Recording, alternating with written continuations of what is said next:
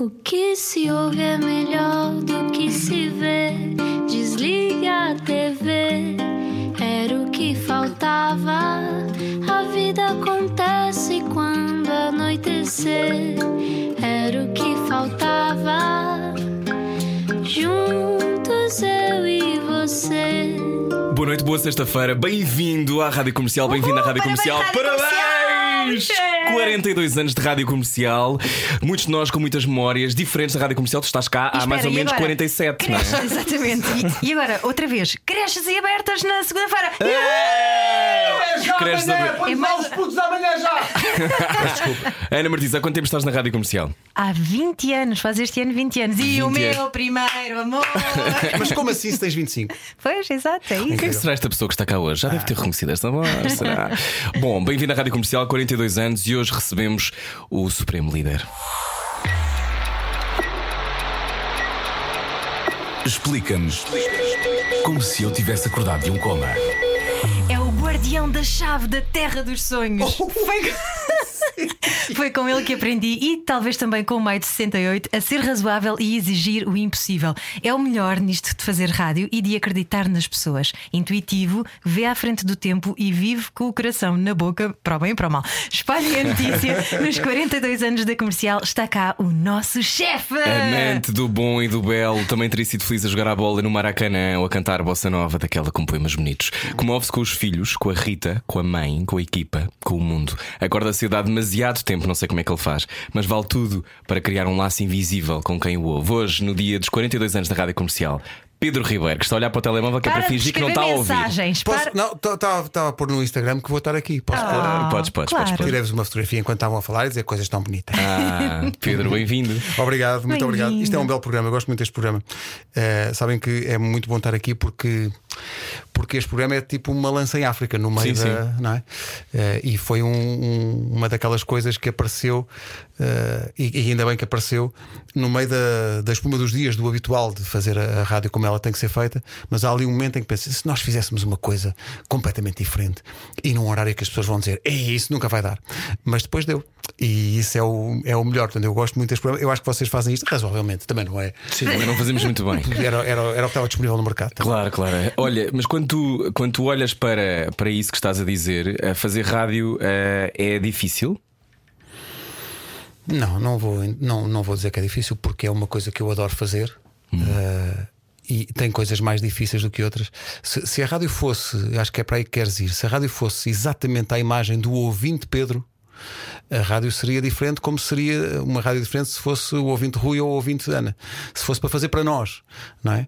Mas eu acho que é possível o equilíbrio entre as duas coisas, que é fazer uma estação que tem um público-alvo e tem eh, determinados objetivos de rentabilidade, etc, etc, e ao mesmo tempo ela ser um bocadinho de cada um, eh, de ser uma rádio que tu ouvirias. Não é? E, e da qual tens orgulho eh, dizer às pessoas: "Bah, isto é uma coisa nossa, fomos nós que fizemos. Eh, E eu acho que isso é o mais importante de tudo, senão não era possível fazer durante tanto tempo, eh, acho eu. Falaste nas lanças em África. Tu lembras da primeira vez que criaste esse laço invisível com um ouvinte? Não, não, não sei, não, não, não consigo situar a primeira vez que senti que ainda hoje, no dia do aniversário, o dia do aniversário da rádio é um, um dia muito emocionante eh, Pois é. para mim. Porque eu, eu fiz um, um texto para um vídeo que nós publicámos e acredito mesmo naquilo que é. eh, há aqui de facto, eu sei que as pessoas que não trabalham em rádio vão dizer: pronto, lá está outra vez esta conversa. Mas há aqui um, um mistério. Há aqui, uma, há aqui uma alquimia qualquer que se cria, e quando tu falas desse laço invisível, eh, há de ter havido ao longo da nossa vida, e vocês têm aqui isso muitas vezes, acredito, eh, há alturas em que vocês percebem, se calhar não percebem logo, percebem só a posteriori, que houve ali um momento em que vocês tocaram de maneira especial alguém que estava a ouvir. Eh, e essa coisa é muito particular porque, trabalhando, por exemplo, há muitos anos em televisão, eu sinto que a televisão não consegue isso porque há tantos filtros aplicados ao produto, eh, desde a realização, a, roupa, a iluminação, sei lá. Aqui não. Aqui o que está a acontecer entre nós é nós carregamos aqui num botão e a nossa voz vai direto, sem, não tem intermediário, não, não tem filtro, não tem ruído nenhum. É isto que vai diretamente à pessoa. E o que é maravilhoso é esse elo ser uma coisa tão numa altura em que eh, a palavra customizar está tão na moda, não é? A rádio já é assim desde que nasceu. Porque ela vai customizada a cada pessoa. Imagina, se alguém estiver agora no carro, se houver eh, duas pessoas num carro, ou mais, mas se houver duas pessoas num carro, cada uma das pessoas que está a ouvir esta emissão está a receber o que nós estamos a dizer de uma maneira distinta. É a mesma coisa que nós estamos a dizer, mas ela está a ser recebida de uma maneira particular, tendo em conta as motivações, a personalidade, o momento da pessoa, o dia que ela está a viver. E isso é extraordinário, porque tu estás a falar, neste caso na rádio comercial, para um milhão e tal de pessoas, mas para uma e cada uma a cada momento. E isso é, o laço invisível é esse, porque podes emocionar uma pessoa com algo que para a outra é completamente indiferente e, e vice-versa. E isso é muito particular, e por muito que isto evolu, evolua para, para a internet e para, para o que é que seja, a rádio é a mesma coisa na sua essência desde que apareceu nos anos 30. Se vocês pensarem. A televisão teve vários saltos, uhum. a cor, o não sei o quê, os efeitos especiais, uhum. o cinema. Mas a rádio são pessoas a falar para pessoas. É vibração, não é? É, é, o som da voz. É, é, é, uma coisa que não é a da voz. Isto é, e agora vou ser um pouco Paulo Coelho. Isto é, é. Bem, só estamos aqui há seis minutos, já é estamos a entrar místicos. Mas é porque é, é, são as cordas vocais, mas é, é muito da tua alma. É Sim. uma coisa que vem de dentro, é uma coisa orgânica, é uma coisa. E por isso é que muitas vezes as pessoas imaginam a rádio, uh, sobretudo quando são programas de conversa, que é sempre o que me fascina, são, são pessoas a conversar com pessoas, mais do que passar música. Porquê? Porque acho que isso é que é a essência de, deste meio. E por isso eu quis tanto ter, desde que, desde que estou à frente da comercial, programas de conversa tivemos o Primo e, tivemos, e temos o Era uhum. Faltava e temos os podcasts todos, porque eu acho que a essência de, e mesmo a maneira como nós fazemos as manhãs, uhum. ou já se faz tarde, ou mesmo a locução durante o resto do dia. Nós podíamos fazer isto à americana com três intervenções por hora de 15 segundos cada uma. Mas isso não, para mim, isso é muito eficaz, está testado no mundo sim, todo. Sim, sim, funciona. Uh, mas isso para mim não, não, não, faz, não fazia jus à oportunidade que nos é dada. Não sei se me explico. Sim. Nós temos a oportunidade de falar com as pessoas, então porquê é que não vamos falar? Uhum. Vamos falar com elas.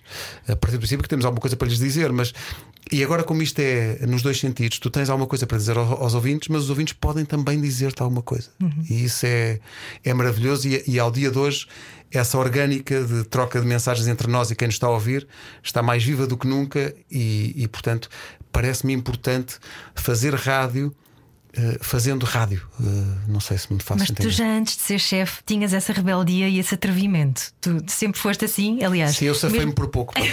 mesmo, mesmo, internamente, aliás, deixa-me contar esta história porque ele, todos os fins de semana, ah, portanto, segunda-feira chegávamos e ele perguntava sempre: faturaste no fim de semana e tu tinhas que contar detalhadamente sim, sim, sim, tudo o que tinha acontecido, ah, é? ok? Era, sim, sim, sim. Chegou a escrever Agora uma não carta. Tenho muito para dizer.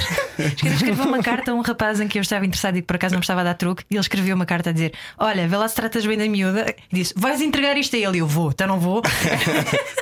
Era o que faltava. Não entregaste? Não, não entreguei, claro Como que é não. Possível? Acho que ainda tenho lá, mas ainda tenho lá guardada. Acho isso uma ótima pick-up line. Olá, o meu chefe mandou isto. mas, há, mas há isto que o distingue, que é ele saca sempre aquilo que ele nos diz sempre para fazer, que é tira o coelho da cartola. Ah, sim. É pensa fora da caixa e sabe quando, de onde é que vem isso? É um ADN teu, tu já nasceste assim. É porque eu acho sempre, lá está, é, se nos dão o privilégio de fazer rádio, bah, então que estejamos à altura e, portanto, que, que, sejamos capazes de tirar um coelho da cartola, porque isto é feito disso. É feito disso em mistura com a espuma dos dias. Ou seja, tu, tens de fazer o dia a dia. Bem, tens de ser consistente naquilo que tens de fazer todos os dias. Mas em cima disso, de vez em quando. Uh, que, que, que, o braço ganhe uma asa. De vez em quando tu tens que surpreender de alguma maneira, sabendo à partida que muitas das vezes que vais tentar dar esse golpe de asa, vais espalhar-te ao comprido e aquilo ou vai soar ridículo, uhum. ou vai ser um desastre, ou vai ser só desastrado, ou vai ser. E está bem, e está bem. Por isso é que eu digo sempre: não façam a rádio gravada, façam em direto. Mas eu se me engano. Mas as pessoas na vida enganam-se. Claro. As pessoas, quando estão a conversar, engasgam-se, não sai bem à primeira. Eu prefiro isso, porque isso é vida, do que aquela coisa muito gravada, com eh, aquilo que nós chamamos os takes de voz todos ali alinhadinhos e nunca pisas o princípio da música. É... Porque a vida eh, não é ascética. A vida tem, tem.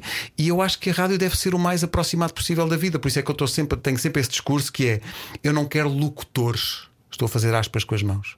Eu não quero, uh, acho que não, nem faz parte do ADN da rádio comercial chegar aqui alguém que diga: Bom, cá estamos, boa tarde. Realmente, não, não, não, não, não isso não me interessa isso. Eu prefiro alguém que se calhar não tenha uma dicção tão boa, ou que, mas que, que chega às pessoas, ou que ainda não está no ponto para chegar às pessoas, mas que nós conseguimos ver que há ali qualquer coisa que daqui a 2, 3, 5, 10 anos essa pessoa vai chegar lá. Já vamos aí a essa tua capacidade de ver mais O longe. potencial, não é? Mas antes, quando é que tu percebeste que querias tu chegar às pessoas? Não estamos agora a falar da rádio. Pois, pois, estamos tu estás só a falar da rádio. Pensas Para que lá a gente com não te conhece, não gosta de falar rádio. dele. Agora vamos falar de ti.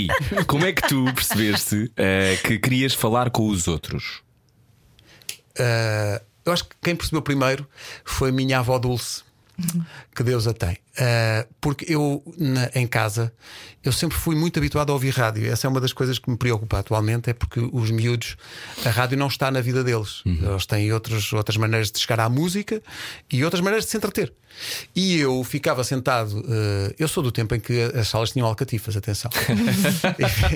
e, e ficava sentado. Exagerado. Tem Tens que ir, ao- 50 tens que ir ao chão e não, e não te magoavas. Eu ficava sentado em frente a um rádio que a minha, a minha mãe tinha. Era um rádio giradiscos, tinha uma gaveta e embaixo tinha um giradiscos. E no, no- no visor do rádio, eu acho que foi isso que me atraiu e que me fez sonhar na altura. Eu era miúdo, estou a falar de 4, 5 anos. Tinha nomes de cidades. O, o mostrador do rádio tinha Copenhaga, Paris, Bombaim. Pá, e aquilo para mim era tipo. "Ai, Era aquelas telefonias antigas, não é? Antigas. Carregar Lindas. estão a viagem pelo mundo. É Mas, isso. ai, é, pá, mas isto é espetacular. E eu ficava ali e, e ficava, eu ouvia muito rádio, e curiosamente hoje são o nosso principal adversário, mas a a minha infância radiofónica é toda ela Rádio Renascença. Porque a- a, a minha avó e a minha mãe ouviam a Rádio Renascença. Portanto, eu, eu, eu cresci a ouvir o Despertar. O Despertar. claro. A Era, amiga um- Olga. era um morning show Sim, com António Sala. potentíssimo. Uh, António Sala e Olga Cardoso. O técnico era Armando Rodrigues. Tinha, metia umas buchas pelo meio. Eu achava aquilo encantador. Tinha um repórter que era o Carneiro Jacinto. E tinha uma, uma rubrica chamada O Repórter das Histórias, coisas que nós guardamos. E eu ouvia aquilo. E pensava, isto não era isto, então é giro isto. E depois ouvia, sei lá, uh, o- a emissão Paju, que era uma coisa que existia na altura, o Fernando de Almeida, o- os relatos da a Bola Branca, que já na altura existia. Só mais tarde é que eu despertei, por causa da escola, para uma outra realidade. E então andava comigo a sair desse sítio de conforto e a, vir, a ouvir uma coisa que era: tu já ouviste o rock em stock? Ei, como, ele, como ele fala, e de repente aquilo era. Ah, já ouviste o som da frente, ei, o som da. E a discoteca com o Arlindo Gonçalves, e a febre de sábado de manhã, e de repente aquilo era. Eu, eu percebi muito miúdo que queria falar com as pessoas quando Uh, roubava cassetes do meu pai em que o meu pai tinha uh, peças de música clássica e sem ter a noção do perigo gravava por cima a minha voz com o microfone que, que, que ele tinha e que eu ligava ao gravador. Pedro Ribeiro lançava Stravinsky. Sim, sim, não, não, gravava por cima Ah. músicas e, e, portanto eu dizia, e agora vamos ouvir Marco Paulo Ninguém, Ninguém. The guy, the E cantava eu, portanto eu anunciava a música e cantava. Tu já estavas a fazer as manhãs, Já estava a fazer as manhãs. Sim. E depois fazia uma coisa que era estendia um, um, um futebol de, de mesa de altura, pá, que os meus pais não tinham dinheiro para o subúrbio, que era muito caro, e então eu tinha a versão portuguesa que se chamava Futegolo. E estendia aquilo eh, no meu quarto e fazia o relato dos jogos da bola.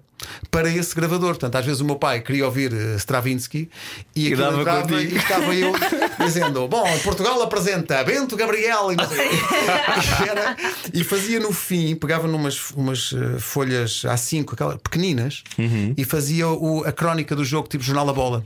Dava pontuação aos jogadores e tal.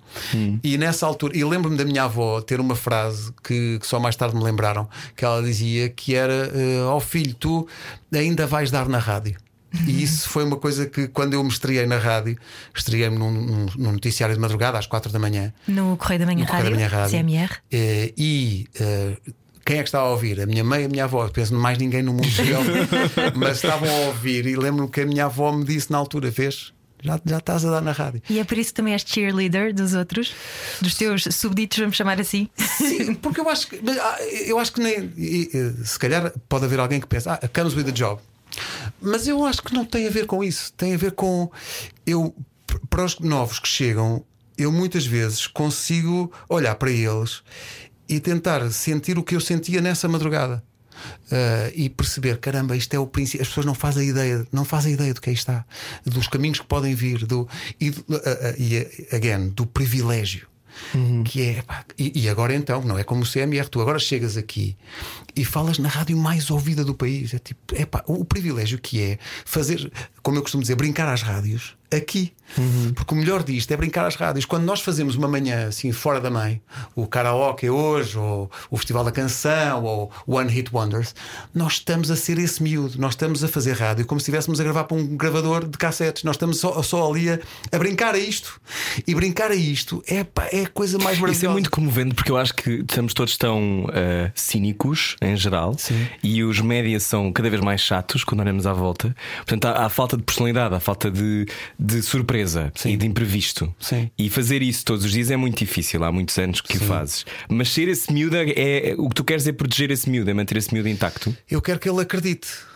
Porque, porque também te digo: se, se há um dia em que esse cinismo reinante.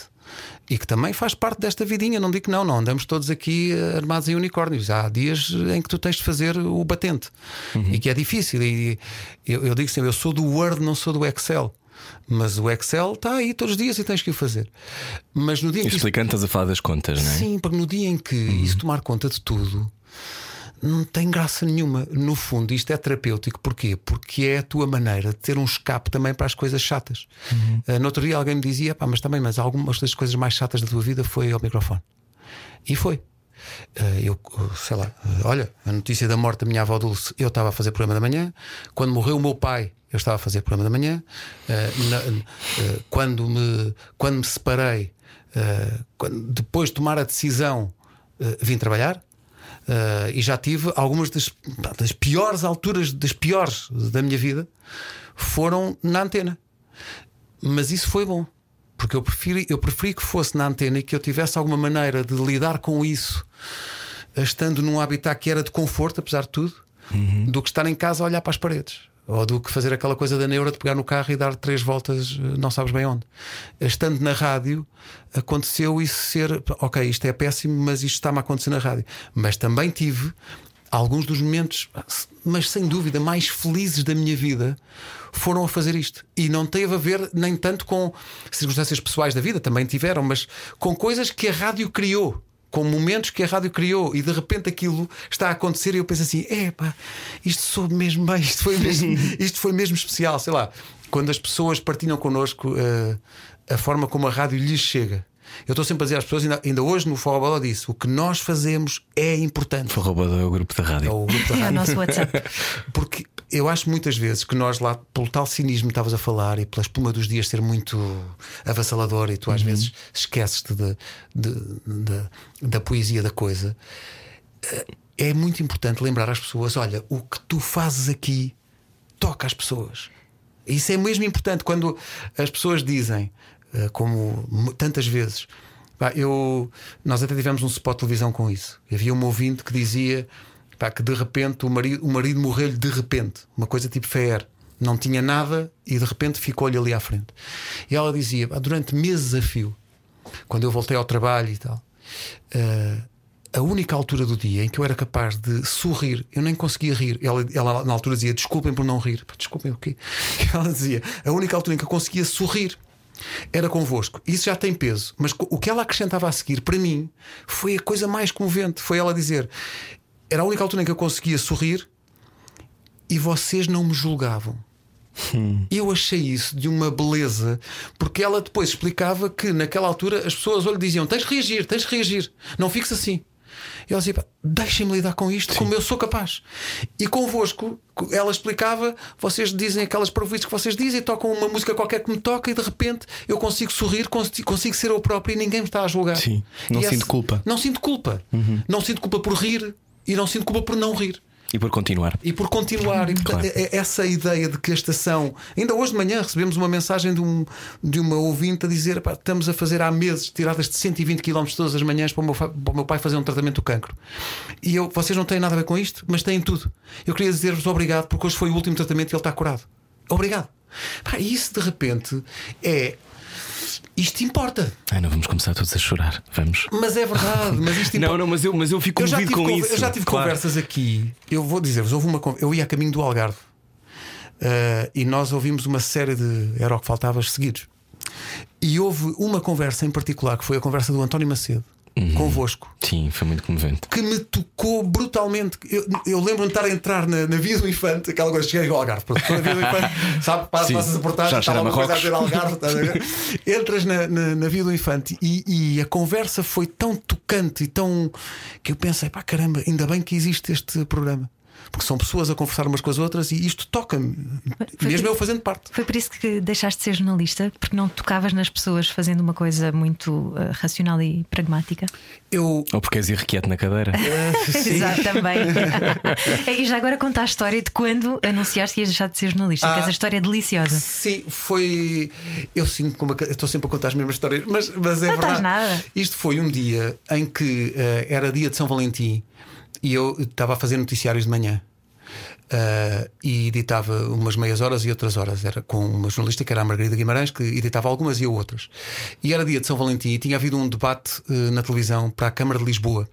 Vejam há quanto tempo isto foi que Ferreira do Amaral era candidato à Câmara de Lisboa. e eu cheguei. a- o meu primeiro noticiário do dia era às sete e meia. E eram assim, tipo, títulos que nós íamos desenvolver às oito. E eu disse, ainda era com o técnico, ainda era o técnico que metia a base e o indicativo. E eu disse-lhe só: olha, eh, por favor, mete só o indicativo, mas não ponhas base, quer falar a seco. E ele ol- olhou com aquela condescendência. Quem diz, ah, esta rádio está perdida, está bem. e então meteu o indicativo de, de informação, não meteu a, a base, para nós não, não havia trilha sonora, e eu de propósito deixei aquilo respirar um bocadinho e ficou um silênciozinho, ficou uma brancazinha. Que eh, um- um- uma pessoa da rádio, também de nome Rui e de apelido Pego, me disse uma vez, e é- ele tem toda a razão, que é não há nada mais poderoso na rádio do que o silêncio. Que é, é paradoxal, mas faz todo sentido. Claro. E eu deixei aquilo respirar um bocadinho, ao ponto de. O meu, o meu, o meu sinal para começar a falar foi o alarme do técnico do outro lado. Quando eu percebi que ele, que ele ficou sobressaltado porque aquilo estava em branca, pensei, "Pá, agora vou falar. Que Foi, foi quando eu pensei assim: as pessoas já notaram, já, já lhe chamei a atenção. E então comecei uma síntese de notícias dizendo: Meu amor, pá, ele ia morrer. Ele, ele, ele ia morrendo. Era uma síntese de notícias. E eu disse: Meu amor, sabes que ontem tu já estavas a dormir, mas houve um debate na televisão. E portanto, todos os, os destaques para a das 8 foram assim. Tu ainda estava, tu já estavas a dormir, mas olha, deixa-te dormir mais um Isso foi no bocadinho. CMR? Foi aqui na rádio, ah, na rádio. comercial. E, e eu dizia: Ai, que engraçado. "Ah, às 8, deixa-te dormir mais um bocadinho, que às 8 eu vou-te explicar tudo. E foi tudo neste tom. E aquilo acabou, ele teve um AVC e eu saí. pá, Nunca foi- mais conseguiu Mas falar. foi uma, sabes que é que foi uma lição? Porque eu, é uma, uma das- estou sempre a dizer isso às pessoas. Não tenhas a ilusão nunca de que vais agradar a toda a gente. E Uhum. lida com isso. Tens que lidar com isso. Porque eu saí miúdo pensando: ha, triunfo. Vou chegar à redação e vou ser recebido em ombros. Genial este miúdo, pensei eu. E cheguei à redação e uma parte da redação disse: Boa miúdo, muito giro. E a outra parte olhou para mim com um desdém dizendo isto é informação e está tudo perdido. E foi nessa altura que eu percebi que se eu queria chegar às pessoas, eu, eu sentia-me muito preso fazendo informação. Até porque isso implicava de vez em quando fazer a conferência de imprensa da UGT. E eu achava pouco estimulante. E então queria Sabia que dizes isso. Há tanta coisa para falar com o Olá. GT. E então quis fazer eh, programa e, e- e deixar a informação e foi, foi uma acho que foi uma boa decisão. Foi ótima. Foi ótima eh, decisão e é ótima decisão continuar a ouvir o Era o que Faltava. A seguir continuamos com Pedro Ribeiro. Baralhar e voltar a dar. Era o que faltava na Rádio Comercial. Boa viagem com a Rádio Comercial, boa sexta-feira. Hoje a Rádio Comercial faz 42 anos! Yeah! Ah, 42 anos, Pedro Ribeiro tem 50. É verdade. Ah, como é que sentes os 50 no teu corpo, Pedro Ribeiro? Eh, o meu corpo mal, mal os nota. Mal nos nota. Não, mentira. Estou caquético. Mas sabes que eu não estava preparado porque a pessoa não se sente com 50, porque 50 anos tinha os pais, não é? Os filhos não, não é? Sim. e de repente cá estão. Mas eu tento disfarçá-los o melhor Os possível. 50 são os novos 30. Obrigado por isso. o que é que faz os novos 30? Devem ser os antigos 12. O que é que tu aprendeste sobre o mundo por acordares mais cedo do que toda a gente há tantos Ai, anos? Pedro, por favor, explica-nos. Ah, Quantos anos? uma coisa. 23? Pá, eu estou desde 96 a fazer manhãs. Portanto, a fazer- Ninguém acho que é- merece. eu acho que é muito merece. é fazer a conta, não é? Acho que é muito tempo. É pá, sabes? Tu acordas às 5 e meia? 6? Acordo às 10 para as 6 Uf. e, e fio-me no meu organismo, não ponho snooze. Uh, e portanto aquilo é uh, 10 para as 6 e eu acredito que mesmo virando-me para o outro lado, eu daí a 10 minutos vou acordar. Já tem acontecido acordar às 6 e 20 mas normalmente não falha. Uh, e mesmo, e é, é muito difícil, mesmo podendo, uh, dormir até muito tarde. Sei lá, num fim de semana, se eu acordar às 9, já me parece, epá, tô, é hora de almoço, já, já dormi imenso. Porque tu habituas-te a isto. Mas, quer dizer, habituas-te a isto, não habituas, não. Na verdade, não habituas. Habituas-te ao horário de férias. Isso tu habituas-te facilmente. Mais do que amanhã, porque eu gosto da manhã, chateia, sei lá, às 11 da noite estás a cair. Isso é muito deprimente. Sei lá, vais, quando ias uh, jantar com amigos, pá, e está tudo on fire e estás tudo. Tu às 10 e meia estás a babar. É o desejo de dormir. Isso é muito deprimente. É muito deprimente. Mas, mas, o, mas trabalhar de manhã na rádio é muito bom. É mesmo muito bom. É o Mas melhor. também, e também te deixa fazer outras coisas, não é? Que também te alimentas delas. Hoje em dia, Sim. enquanto diretor, um pouco mais difícil. Exato. Mas há 20 anos tu estavas ah, na Sorte Grande, era assim que se chamava? Estava na sorte grande, no top mais. Top Mais, depois no, no curto-circuito. curto-circuito. Tinha, tinha também eu tinha mais tempo para fazer essas coisas. E, mas sabes que eu, eu sempre quis fazer televisão para experimentar, e ainda hoje faço, mas nunca foi uma coisa que me puxasse para, em termos de carreira, nunca foi uma coisa que eu dissesse assim: um dia eu vou. eu vou uh, deixar de fazer rádio e eu vou para, para a televisão. Há um momento muito particular que é o momento em que me desafiam para fazer daytime na SIC, para fazer o programa da tarde da SIC. Ah, que giro, não sabia que tinha sido E-. Com quem? Com a Rita? E eu com a Rita Ferro Rodrigues. Sério? E eu É uma na revelação. altura, eu na altura pensei, Exclusivo, rádio comercial. não, porque tinha que deixar as manhãs. eh, Não e- dá, é muito difícil, eu, sim. Epá, E eu não, não sentia esse chamamento. Não, não era uma coisa. Gosto de fazer televisão de vez em quando e tal, ir lá, acho giro. Mas não tem este aspecto visceral que, que a rádio tem. Não, achava até que era um bocado trair a rádio. Era um bocado, "Epá, não posso fazer isso à rádio. E, portanto, mas não posso fazer isso a, a mim próprio. A rádio tem outro. Tem outra presença em mim que, pá, que a televisão não tem. Eu adoro fazer A televisão. rádio quer tem dizer, uma coisa muito mais. Muito embora eu acho que um dia ainda vou parar o daytime da televisão. Eu não me admirava nada. Quando começar a ouvir mal e. Sim, quando para o sonotono, não é? Exato. Alguém tem que estar a falar de sonotono. Sim, A televisão, hum, a, tel- a televisão desiludiu-te quando trabalhaste nela a outros níveis. Ui, não estava a esperar que fosses para aí. Ah, Mas como és um master disto, podes responder aquilo que quiseres e fazer sapateada e responderes-me na televisão, é? Não, eu. Vamos lá ver, tu aprendes com tudo, de facto. Eu, eu quis experimentar esse, esse lado e perceber como é que é pensar programação de televisão ah, com a noção de que ia aprender. Ah, a primeira coisa que se aprende, e digo isto, digo isto mesmo sem amargura, a primeira coisa que se aprende é se vais ter o título de diretor de conteúdos, então que possas dirigir conteúdos. Ou seja, tu- que, que, a- que as escolhas sejam tuas, que possas ser responsabilizado por elas, que te deem condições para trabalhar e para, e para decidir. E isso foi difícil, porque também eu entrei dia 1 de fevereiro e a 11 de março estávamos confinados. E depois estive lá até julho. E portanto estive mais a trabalhar. Eu, quando trabalhei na TVI, na direção da TVI, trabalhei mais em casa do que provavelmente na TVI. Ah, isso também não ajudou. As circunstâncias em que estávamos, com as convulsões à volta da mudança acionista, que era para ser num sentido e depois foi para outro, mas depois mais ou menos, mas depois tens que esperar, mas depois ao aparecer não sei de quê, mas, e, e andámos ali a- numa situação mesmo difícil até se, se, se compor a solução de hoje, que é uma solução estruturada e com condições para trabalhar, condições que nós não tivemos na altura. Para mim foi de facto uma aprendizagem, não, não, não, não me desiludiu. eh, no sentido de, de estar à espera de uma outra coisa.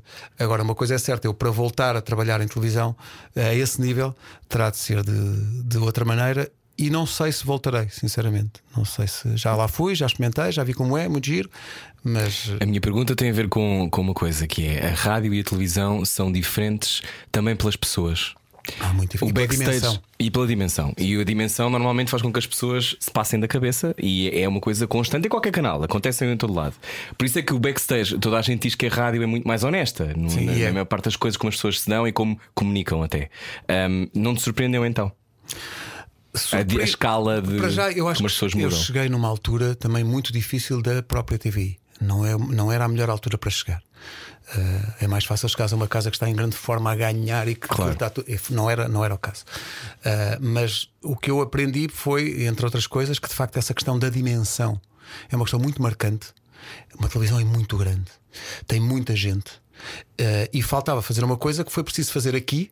Uh, a seu tempo e que não houve tempo de fazer lá e, e que acho que está a ser feita, uh, que é o eu acho que o primeiro público que tens de ganhar é o interno o primeiro público que tens de ganhar é das pessoas que fazem. pessoas a apontar. Uh, a concorrência a apontar. Mas é verdade, o primeiro público que tens de ganhar é o Sim. público interno. Para As toda a gente pessoas acreditar no mesmo, Têm é? que acreditar no mesmo e têm que remar todas para o mesmo lado. Sim, sim, isto é E- uma seita aqui, malta. E, ok? não, e não- e não pode haver aquele síndrome que já existiu aqui, já existiu aqui, e às vezes quer eh, outra vez espreitar, e nós temos que ter essa capacidade para detectar quando isso acontece, que é o síndrome de eh, tudo o que os outros fazem é muito bom e nós não vamos a lado nenhum. Sim, e esta rádio também já esteve para implodir. E esta rádio já teve muito isso. E, e tem que se combater isso. As pessoas têm que se convencer, um, que não são piores que os outros que estão do outro lado e que os outros não há nenhuma imposição divina que diga que os outros têm que ganhar, porque sim.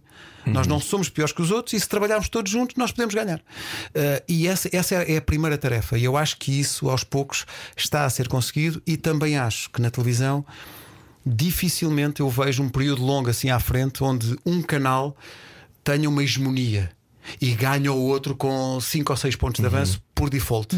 Isso não vai acontecer. Acho que isto vai ser muito equilibrado, vai ser dia a dia, quase minuto a minuto, e não vai haver uma, uma estação que ponha a outra no bolso. Acho que isso nos próximos tempos não vai acontecer. O que é que aprendeste sobre as pessoas ao liderá-las há tanto tempo? Já são muitos anos, não é? Eu vi essa transformação enquanto colega Pedro e depois o chefe Pedro. E ao início não deve ser muito fácil. Não, porque tu. Estás em cima da cadeira. Ela anda aos pulos. Estás aqui. a fazer elevações da cadeira. Não sei porque é que é isto. Ah, Deixa-me confortável com perguntas. Não estás a carregar nos botões. Sim, É, porque ele não está deste não lado. Estou habituado a. Queres tocar? Queres vir tu para estás- aqui? não estás no comando, não é? Mas o que é que aprendeste sobre as pessoas ao liderá-las? Sim. Pá, Sabes que a minha situação enquanto líder na rádio comercial era muito particular porque eu continuei a ser locutor. E portanto, uma coisa é mandares fazer e outra coisa é liderar por exemplo. Porque também estás a fazer aquilo, e portanto, quando diz às pessoas têm que fazer assim, não faças ao contrário. E portanto, há esse. Eu tenho que ser diretor de mim, que é uma coisa bem meio esquisita e difícil, porque sou, sou difícil de, de domar a esse nível. E faço muitos disparates. Ah, ah, e, e cometo erros e tal. E, e tenho capacidade para os ver. Às, às vezes, isso é bom, porque te dá capacidade de pensar, mas estás armado em quê? Puxa-te para a terra, percebes? Nu- Nunca te dá. Não é aquela coisa do chefe diz, "Epá, eu posso fazer tudo, sou chefe, posso fazer tudo. Eu, eu sou muito autoconsciente. Por exemplo, eu faltar à rádio, eu fico doente. Doe- Eu, eu, eu fico. No outro dia fui gravar o, o All Together Now e aquilo acabou às duas da manhã. E eu estava absolutamente morto. Eu tive que sair de lá e ir para casa, ainda é do Parque das Nações a Cascais, portanto ainda é um bocado, com a música do- do- aos gritos e com a janela aberta, que eu estava a dormir. E nesse dia eu faltei às manhãs. Eu acordei com um peso na consciência. Pá, não posso fazer isto, não posso agora por causa da TVI eh, não estar lá no batente. Eu tenho que lá estar, eu tenho que dar o exemplo.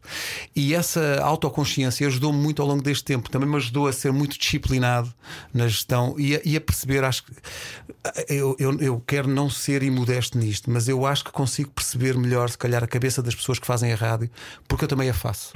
E é um- eu acho que é uma vantagem em relação a diretores de rádio que não fazem rádio, porque à medida que estás muito tempo sem fazer, perdes o contacto com coisas das quais tu só tomas nota ou só te apercebes se estiveres nesse papel. Estar aí sentado a tocar nos botões e eh, a promoção não entrou, isto não, não está confortável, porque é que nós não temos um jingle novo, porque é que não, tem porque é que não há mais promoção, porque é que as redes sociais não trabalham tão bem, porque é que não sei o quê. Se tu estiveres só no gabinete, não sei, ganhas uma distância que eu não quero ganhar em relação ao produto.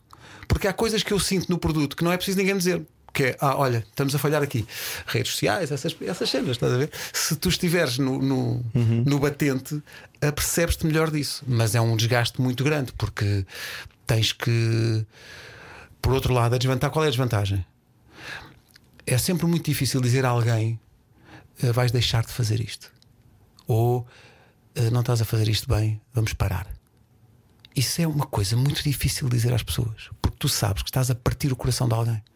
É mesmo duro. Mas aprendes também com o tempo que mais vale dizer e ser honesto naquela hora e dizer na hora certa do que empurrar com a barriga porque aquilo depois ganha uma proporção tal que quando tu lá fores já é tarde demais, já está tudo estragado. E portanto, é, mas isso é uma parte muito difícil, porque eu preferia. Era, preferia ter o dom de acertar nas escolhas todas e tudo era maravilhoso e não tinha que emendar nada. Estás a ver? Era um espetáculo. Tudo o que eu dissesse era, era direito divino. Vais fazer isto, grande sucesso, é espetacular. Mas não, de vez em quando. Sim, mas, mas não, não te corre mal, não é? Tu- Não, tu, não, tu apostas, ganhas muitas vezes. Graças a minha pergunta é se te ouves. Gostas de te ouvir? Não, não, não gosto. Não? Não, não. Não gosto. É- Não ouves o TNT? Não, não, não. Não? Não, não. Não te Ao faz fim zero de check. anos, Pedro. Porque é muito embaraçoso. pá. Embaraçoso É, pá, sim. Tu és o melhor! Não, não, mas, mas eu tenho. Obrigado, mas eu tenho vergonha, pá. Faz-me impressão. Faz mesmo. Tens a noção que és o melhor assim. ou não? Espera, Faz-me espera, espera. Tens a noção que és o melhor ou Não, não? não tenho, não tenho todo. Mais, tenho insegurança o suficiente para, nos dias em que não faço manhãs, não ouço. E sabes porque é que não ouço? Não ouço porque penso assim. Eles, calhar, não precisam de mim. Sim. Oh, Pedro! Começo a ouvir, faz mesmo impressão. tipo nas férias. Estou de férias, eh, vamos para a praia. Ainda está a dar as manhãs e começo logo. Ei, A Rita põe vou na pôr a rádio. Antena dois. E disse, "Epá, não, não, não. Vamos ouvir outra coisa. Porque penso assim, é uma insegurança trem- tremenda. Porque penso, estou a ouvi-los e a pensar, isto ouve-se bem, isto eu, eu, Eu se calhar podia não ir. eu podia não ir, que ninguém notava, eles não precisam de mim. Então eu fico nessa insegurança, então não ouço. O que me leva à pergunta: se tu tivesses, imagina que te dizem, olha, tens aqui eh, 200 milhões de euros, vai à tua vida, não fazias rádio, não fazias televisão, fazias o quê? 200 milhões. Para onde é que ias? Para onde é que ias? O que é que fazias? Aí há tanto sítio. Não tenho nada aquela coisa. Vocês sabem, ninguém tem mais amor por isto do que eu. Mas se ganhasse o Euro Milhões, ah, eu tirava. A primeira coisa que eu fazia era tirar umas férias. Mas eu não estou certo que eu depois não viesse pedir para fazer um programinha. Eu sabia. Não porque porque é uma coisa que faz parte de, de mim, do Não que eu terias sou. vontade de comprar a rádio? Eu imensas vezes, quando fazem esses cenários, eu penso, eu comprava uma rádio e uma televisão, que são os piores negócios. Rádio é um bom negócio, mas a televisão é um péssimo Eu, negócio. se pudesse, eu comprava esta rádio. Compravas esta rádio. Comprava. Se eu, se eu tivesse dinheiro, eu comprava esta rádio. E, Passava com música. E E não- aumentavas A mesma? a gente. Não tenhas a mínima dúvida. É uma guerra antiga que eu travo há muito tempo. Eh, Eu acho que não foi feita justiça a esta equipa ainda. Acho que as pessoas. eh, há muito caminho para fazer ao nível de recompensar as pessoas como elas merecem, ao nível da paridade. Há muita coisa ainda por fazer. Eh, e, e- e essa é uma coisa que se aprende também: que é. Ah, tu agora és diretor, portanto, tu tens imenso poder. Tu achavas que isto é mais. Eu achava que era. Que era tipo só carregar num botão e. Ah, agora sou diretor. Mando. Então toda a gente ganha mais, não sei Ah, quanto. Não, não, isso não acontece. Ah, não, não é assim. Não acontece. Ou, ou contrato este, ou contrato. Ui, não é, não é assim que funciona. E, e, e, portanto é uma. Há batalhas que tu tens de travar mais a longo prazo. Há, há coisas que são corridas de 100 metros e há maratonas. E há. E, nem é aquelas, mara- quais são aquelas provas que eles correm 160 km e. É tipo Iron Man. Iron Man. Tudo é Iron Man, mas vezes mil.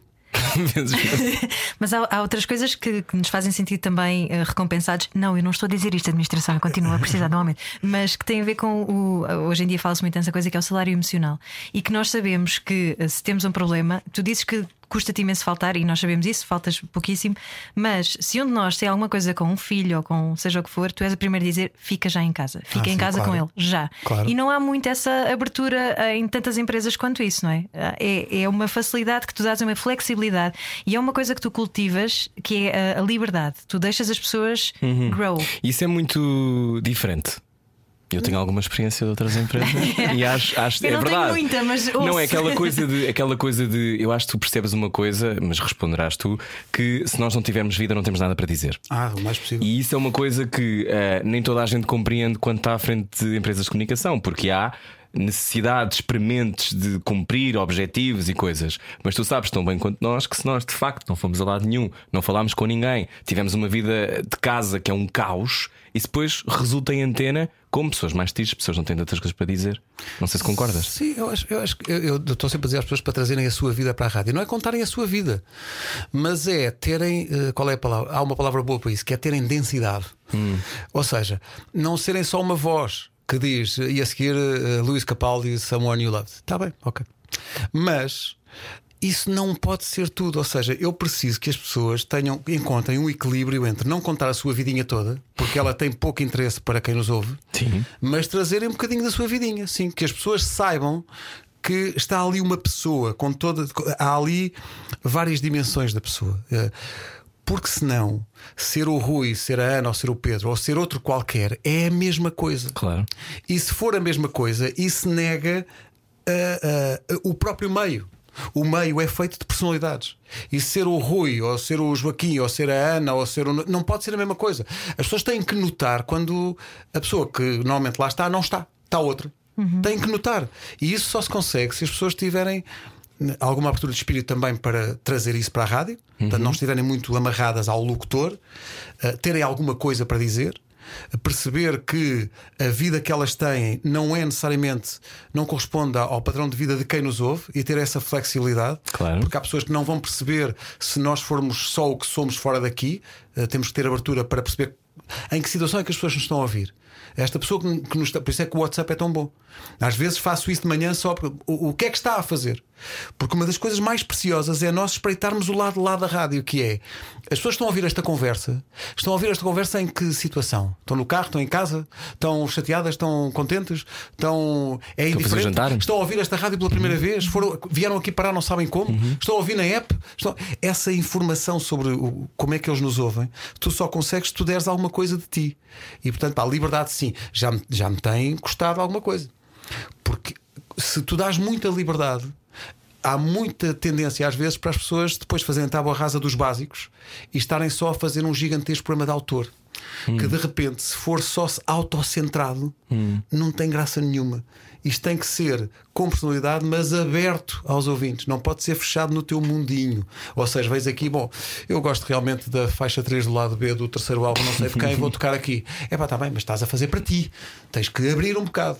Ou então, se é uma coisa de que tu gostas muito, contextualiza. Diz assim: há aqui uma peça que eu acho que vocês deviam ouvir. Porque isto diz-me, por esta razão ou por aquela, é uma coisa mesmo especial. Tomem lá. Eh, e isso eu acho que Mas isso sabes que não acontece. Sim. Em mais lado nenhum. Mas não sei se acontece. Não acontece, Pedro. aqui, quem, é que deixa, sei. quem é que deixa. Pois está bem, não vamos falar sobre isso. Mas Vamos falar sobre repara isso. como ele fala mais da rádio do que dele. Sim, é dele, ele mas vai começa mudar, lá, mas a "Pois, seguir que vai mudar, a rádio." seguir ao falar intervalo. falar mim. Na rádio comercial continuamos a seguir. Sensibilidade e bom senso. Só que não. Não. Era o que faltava na Rádio Comercial. E connosco o timoneiro do barco, Pedro Ribeiro. As imagens vocês usam. Hoje está connosco Pedro Ribeiro. Finalmente, já tínhamos convidado para aí 700 vezes. timoneiro. E tu nunca podias, nunca podias, nunca podias, Mas fugias. faz sentido, a rádio faz anos. Exatamente, 42 anos de rádio comercial. Tu ahm, és o arquiteto de, um- de uma rádio que vive na vida das pessoas. Ah, sobretudo para quem viu a construção dessa rádio de longe, é particularmente extraordinário. Porque sabemos como a rádio ah, se aguenta contra todos os ventos e marés e tempestades. E aguentará? E aguentará, é, é um meio que eu acho que é o mais resiliente de todos, porque como alguém também que eu conheço diz, é a primeira rede social, e eu Exato. acredito nisso. É verdade. E eu acredito nisso. Ahm, como é que tu explicas o sucesso desta rádio e a construção de grau a degrau, ah, não só de uma marca, mas de um espaço que é de todos? Porque isto é uma coisa mais difícil do que fazer um produto que as pessoas gostam de ouvir. É um espaço de todos. As pessoas têm uma atitude clubística Ah, sim, a ouvir a rádio sim, comercial. sim, sim, sim. No outro dia enganei-me no ar no domingo e disse qualquer coisa do género, era para ver se estava atento. E disse isso no, no WhatsApp. E a pessoa responde: Eu estou sempre atenta. Sim, sim, sim, Eu sim. ouço todos os dias, a todas as horas, a rádio comercial. E eu pensei: Bom, eram 8 e 10 da manhã e eu enganei-me a lançar um jingle, imagina. Sim, sim. Isso E acontece. muito. A cena clubística, sim. Isso, como é que explicas isso, isso de, dessa construção, Pedro? Eu acho que as pessoas não ouvem a rádio comercial, as pessoas são da rádio comercial, que é uma coisa diferente. Eh, há uma, e tu vês isso nos espetáculos ao vivo. Há uma, uma vez explicaram com um relatório muito bonito e, e cheio de palavras incrivelmente complexas eh, que nós tínhamos construído uma love brand. Ahá. E eu. e Aquilo fez-me sentido. E por isso é que existe um jingle chamado Rádio é Amor. É bastante piroso, mas é verdade. Porque é- é- há esta estação. Hoje em dia, com, com a dimensão que ela tem, eh, é mais, eh, é mais fácil achar que isto foi de geração espontânea e que de um dia para o outro isto fez-se. E não fez. Eu sou do tempo em que estava em cima da mesa mudar o nome da estação. Porque rádio comercial é um nome horrível. Não quer dizer nada. Eh, Para e- quê? Para que nome? eu- nem imaginas. Ah, Rádio pois é. Houve várias possibilidades, todas más. Eh, e, e- e nós, e nós, nós permanecemos, permanecemos com rádio comercial e acho que fizemos bem, porque hoje em dia esse nome já ninguém pensa no que isso quer dizer. É uma marca. Eh, e as pessoas de facto, como tu dizes, é, é quase uma coisa clubística. E é por isso que eu digo que as pessoas não, não, não, não ouvem a rádio, as pessoas são da rádio. Existe aqui uma coisa que eu acho que passa para fora, que tem a ver com a tal verdade que nós colocamos na, na maneira como fazemos a coisa. Que tem coisas más também. É tão verdade que às vezes espalha-se ao comprido e são tiros ao lado e é horrível. Há coisas embaraçosas que nós fizemos ao longo dos anos. Coisas que eu ouço agora e penso, como foi possível? Mas essas são 3 ou 4 em 10, porque as outras 6 ou 7 foi na mousse. No outro dia apareceu-me nas memórias do Facebook apareceu uma coisa que eu pensei, pá, isto é tão rádio comercial. Que foi, houve, houve um inverno que qua- quase não choveu. Era um período de seca. Todos, todos os noticiários seca em Portugal, as barragens, não sei o quê. E houve um dia que choveu. Choveu.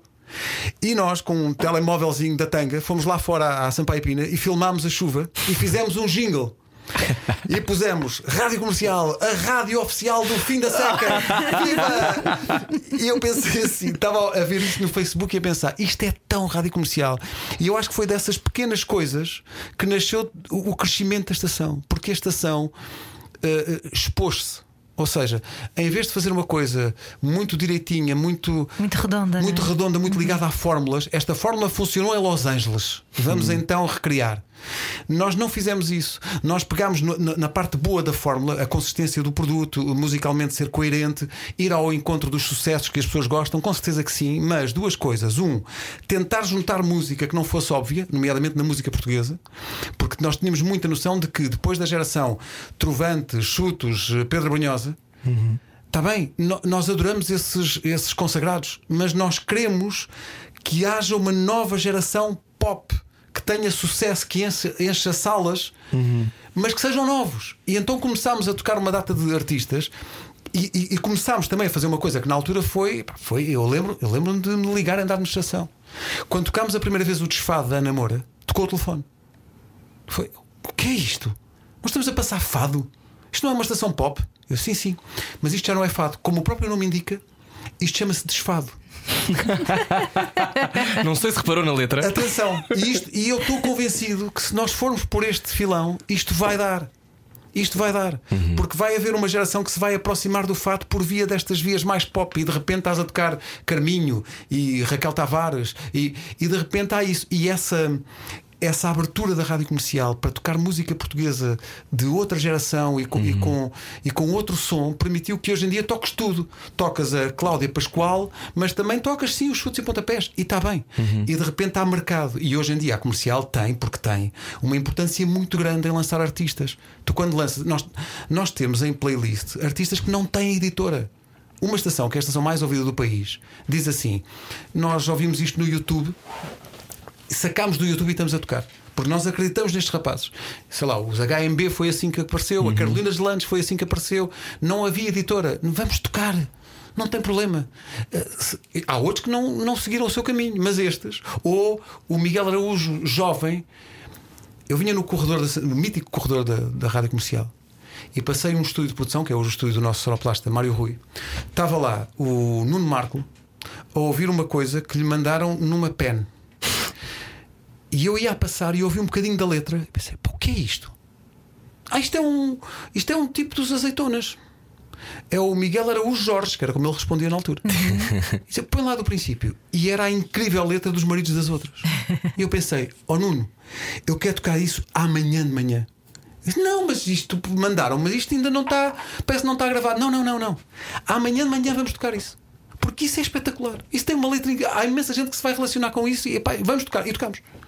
Essa ideia de que tu podes fazer a, vida, a diferença na vida das pessoas que fazem música.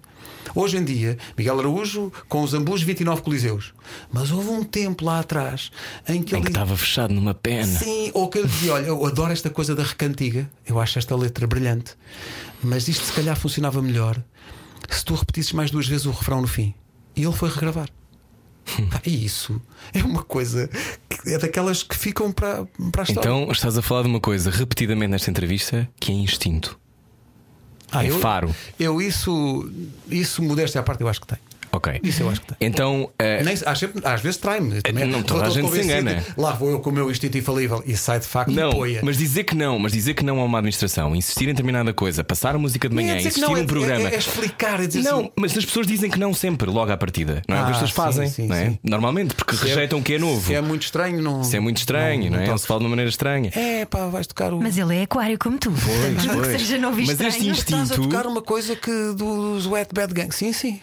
sim, sim. Ed Bad Gang, às quatro da manhã. É O instinto. Cabeça eh, só diz quando é que cão, foi? Quando é que foi a primeira vez que percebeste que tinhas um instinto ah, que cortava aquilo que era o normal? Vamos ser justos. uma coisa. Não, eu fui quero eu, ser não justo. fui eu que percebi. Não! Foi o teu pai. Foi um grande mestre Ai, da rádio. faz anos hoje. Foi Parabéns, um grande pai. mestre da rádio. Uh, por acaso não foi esse. E agora mestre, não era. Estás a ver? Não foi, não. Eu acho que o primeiro que percebeu Mas parabéns, Rui Pego. foi, uh, foi Miguel Cruz, Ah, pois foi. diretor da M80. Ah, Porque eu fui atirado uh, para o Rádio Clube Português na altura. E, e, e eu- e havia grandes dúvidas sobre "Pá, este gajo agora vem da Rádio Rock e agora vai fazer Rádio Clube Português. Só para contextualizar, nessa altura a rádio comercial foi mais ou menos desmembrada, numa Sim. altura em que as manhãs da comercial, Estávamos no Pedro, auge. Marco e Maria, de Maria. Vasconcelos estavam no auge. Enchíamos o Homem aulas com o Homem Mordeu o o Cão, era, o foi Homem que Mordeu o Cão estava na isso em televisão. 2002, não é? E 2002, de repente 2003. terminaram esse programa e o Pedro foi fazer sozinho um programa de manhã no Rádio, no Rádio Clube Português. Incrível, um programa de Passando manhã Demis incrível. Russos e Ruli Iglesias. e comovendo toda a gente. E foi muito engraçado, obrigado. E foi muito engraçado porque na altura eu disse ao Miguel: "Ó Miguel, eu vou fazer da melhor maneira possível eh, aquilo que eu for capaz. E, e ele, ele é que acreditou. E ele disse: Não, não, eu sei, eu sei quem é o Pedro Ribeiro e, e tu vais fazer como mais ninguém vai fazer. E portanto, deu-me, disse-me: tens lá a playlist, mas mais importante que a playlist está lá o Pedro. E isso foi, uma, foi um boost de confiança. Eu, eu fazia coisas no meio daquele formato que um bocadinho arriscadas, mas, mas eu, lá está, eu achava que tinha que ser eu. Eh, E as pessoas tinham que perceber que era eu, não era outro. E, e foram as melhores audiências de- do Rádio Clube. E, portanto, eu tenho essa. Tenho essa e- mas foi o Miguel que disse: Não, não, tu vais fazer e vais fazer bem.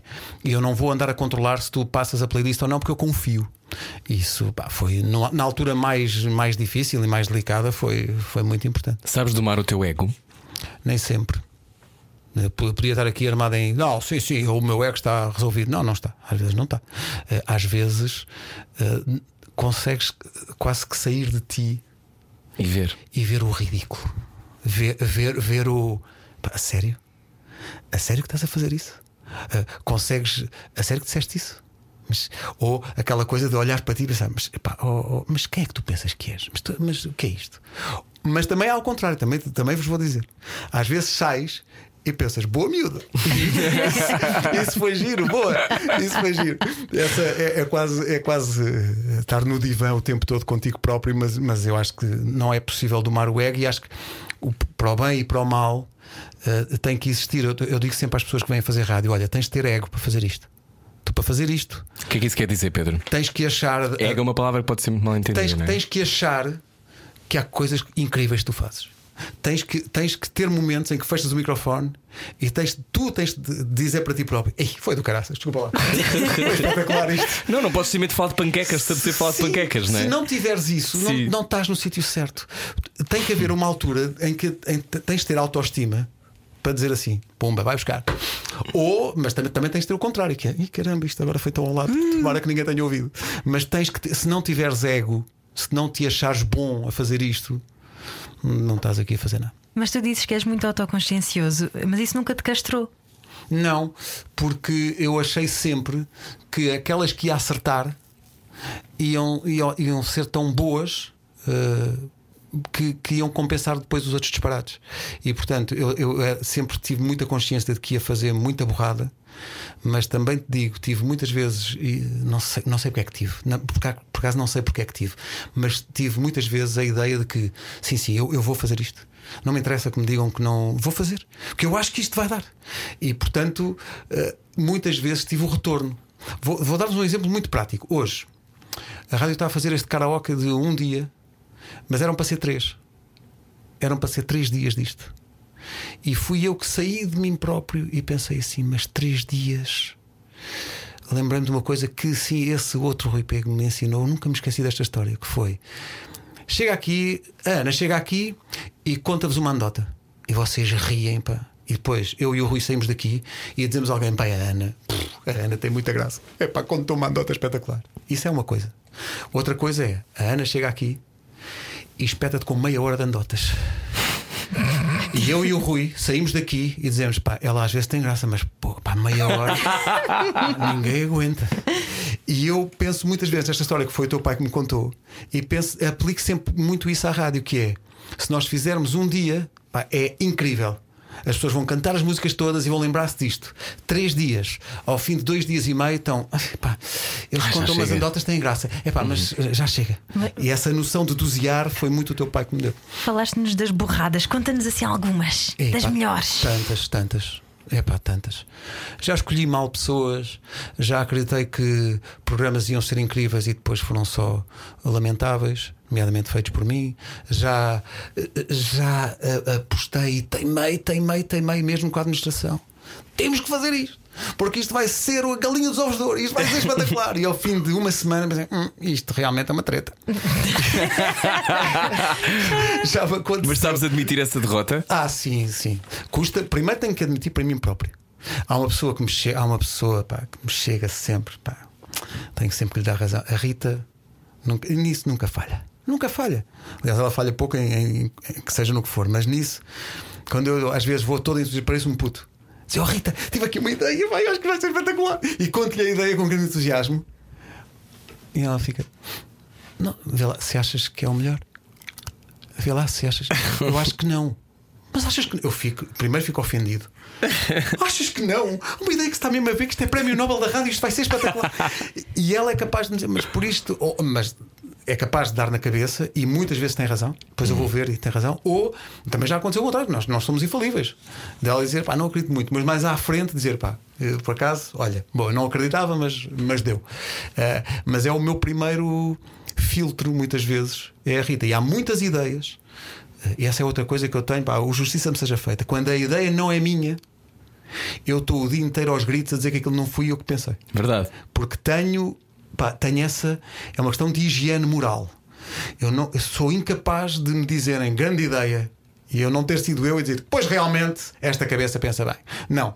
Quando a ideia não é minha, e houve muitas ideias de algumas das coisas mais giras que eu acho que a rádio comercial já fez, que saíram eh, da cabeça da Rita, por exemplo, eh, da cabeça da Ana, já houve coisas que saíram. Há coisas que nós fazemos. É muito fácil, para o bem e para o mal, dizerem Ei, ó Ribeiro, vê-se mesmo que é a rádio do Ribeiro. Não tive nada a ver com isso.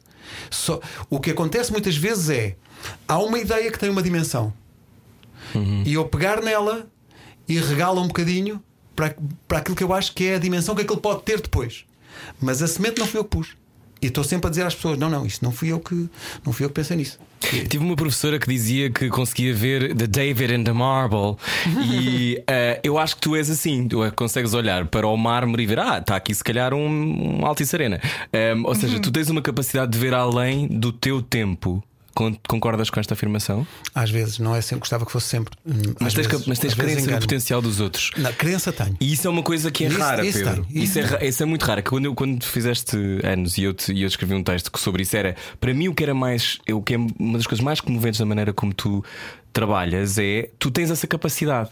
E isso é uma coisa que com o tempo, e voltando ao cinismo, e voltando daquilo que é, pá, tu ficas mais. eh, não reparas tanto, as pessoas não reparam tanto quando ficam mais velhas. E tu continuas com uma crença que parece quase infantil às vezes. muito infantil. Nos outros. Sim, sim. E isso é uma coisa rara. E fico chateado quando, por alguma razão, as pessoas ou demoram ou não chegam a cumprir o potencial que eu imaginei nelas. Estou ali, zango-me. Que sangaste. que é então, então ali- quando é quando é que isso quando, quando, quando é que eu vou ver pá não é quando é que eu vou ter razão não sei se me percebem é tipo Quando eu- é que desabrochas? eu, sim eu sei que está ali mas nunca mais vai lá Sabe, eu tenho, eu tenho essa coisa de então mas eu, eu, eu acho que esta pessoa vai fazer isto vai ser vai ser maior que a vida e nunca mais estou ali caramba pá És assim com os teus filhos? Sou o mais possível. Mas, é- mas aí eles têm a capacidade de me surpreender a mim. Eu acho que eles são sempre. Eu acho, sempre, acho que a Carminho vai resolver grande parte dos problemas da humanidade. Sem pressão, Craminho. Que idade é que tem? pressão. Quatro, três? Sim, tu vês quatro agora. Eu acho que ela tem. Há ali pote estrelas. Pá. Há ali uma coisa. Ela é mesmo pá, extraordinária. Ou, a frase, não é por ser minha filha. Mas, é- mas, mas acho mesmo. E, e- e gosto de olhar para o potencial das pessoas. e perceber que às vezes há coisas, porque eu- senti isso também muitas vezes, que é há coisas que tu não sabes que tens em ti. Não, estás tão eh, dentro da tua bolha que a tua bolha te impede às vezes de olhar para sítios que tu tens. E, e se alguém estiver de fora e por alguma razão conseguir dizer assim: Olha, tu não sabes, mas há ali uma coisa que tu vais ser capaz de fazer. E isso é maravilhoso quando se cumpre, quando, quando, quando tu vês acontecer, porque depois não é teu, é da pessoa. E isso é maravilhoso. Eu às vezes vou no carro a ouvir eh, a rádio e é- pensa, quando, quando isso se cumpre, eu- o Era o que Faltava tem muitas vezes isso. Quando eu, quando eu ouço o programa e penso, é pá, isto fez-se, pá, isto fez-se, pá, e é, e é exatamente. Há momentos em que eu sou mesmo cheerleader. asa, não é? Vocês fazem uma pergunta qualquer. Ou, ou há um momento que não tem a ver convosco, tem a ver com a confiança que vocês criam nos vossos convidados, que lhes dá a eles a vontade suficiente para dizer coisas que se calhar a eles próprios está a surpreender. E eu vou no carro, eu vou dizer, yes! Epá, isto fez-se. pá." Muito- Eu tenho esta frase que é: se não fosse por mais nada. Só por este momento já valeu a pena fazer este programa. e, e acontece imensas vezes isso, eu fico muito contente. Vou, Agora vou a contar-vos pergunta- uma história só. Conta no podcast, porque temos que sair, ok. temos que ir. Tem, vem Inês Vou deixar, Roja. vou, vou deixar o tease, que Diz. é um programa que durante muito tempo me disseram tens que acabar com isto porque isto não resulta. E hoje é líder de audiências absoluto. Isso é uma grande vitória. Qual será? Descobrem radiocomercial.ol.pt. Nós voltamos segunda-feira com mais conversas. Beijinhos, um ótimo fim de semana. Parabéns, Rádio Comercial! Viva a nossa rádio! Viva, viva a si que ouve esta rádio também. Obrigado. Baralhar e voltar a dar. Era o que faltava na Rádio Comercial. Agora, com todo o tempo do mundo, Sr. Diretor, a Rádio Comercial, estavas a dizer-nos que houve alguém, ou melhor, tu insististe num programa. Qual foi? Insistir num programa, eh, lá está. Eu, eu quando. Eu às vezes faço isso, às vezes corre mal, mas às vezes corre bem. Que é juntar duas pessoas para fazer um programa de rádio que à partida se calhar não tinham tanto a ver. E, e acreditar que elas as duas, além de, de serem como são individualmente, vão criar um universo das duas que vai ser ainda maior e que vai fazer com que o programa seja uma coisa especial. Problema: ter demorado para aí uns 3 anos a ser uma coisa especial e levar na cabeça nas audiências e estar sempre a perder. Eh, é preciso perder para depois.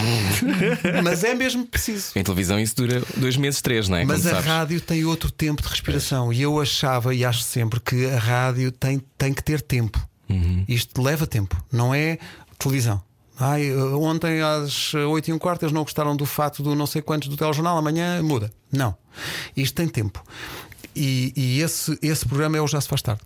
O, o Já Se Faz Tarde com o Diogo e a Joana foi, é, é das coisas, vou-te dizer, eu orgulho-me de muitas coisas, mas o Já Se Faz Tarde eu tenho um orgulho muito especial, porque não era óbvio que eles fossem resultar um com o outro, mesmo do ponto de vista das características pessoais deles, do feitio, da personalidade, não era fácil. Mas eles também já eram amigos há muito tempo e são os maiores. E há muito tempo queriam trabalhar juntos, não E é? era, e- ideia. e- e- e- e esse- mas esse universo comum que eles iam criar era uma incógnita. O que é que vai sair daqui? Ah, essa criança que vai nascer, que coisas tem da Joana e que coisas tem do, do Diogo? O que é que, o que, a síntese vai produzir o quê? E eu também não sabia, mas achava que era qualquer coisa que valia a pena. E então foi juntar os dois e vamos embora. E durante muito, muito, muito tempo ah, o programa esteve a perder.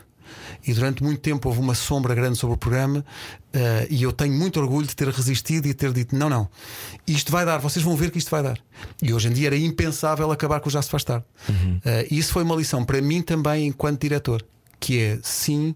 eh, Muitas vezes as coisas têm que ter tempo e as pessoas têm que ter tempo. Aquela coisa que eu estava a dizer há bocado de mas quando é que esta pessoa mostra o que eu acho que ela tem?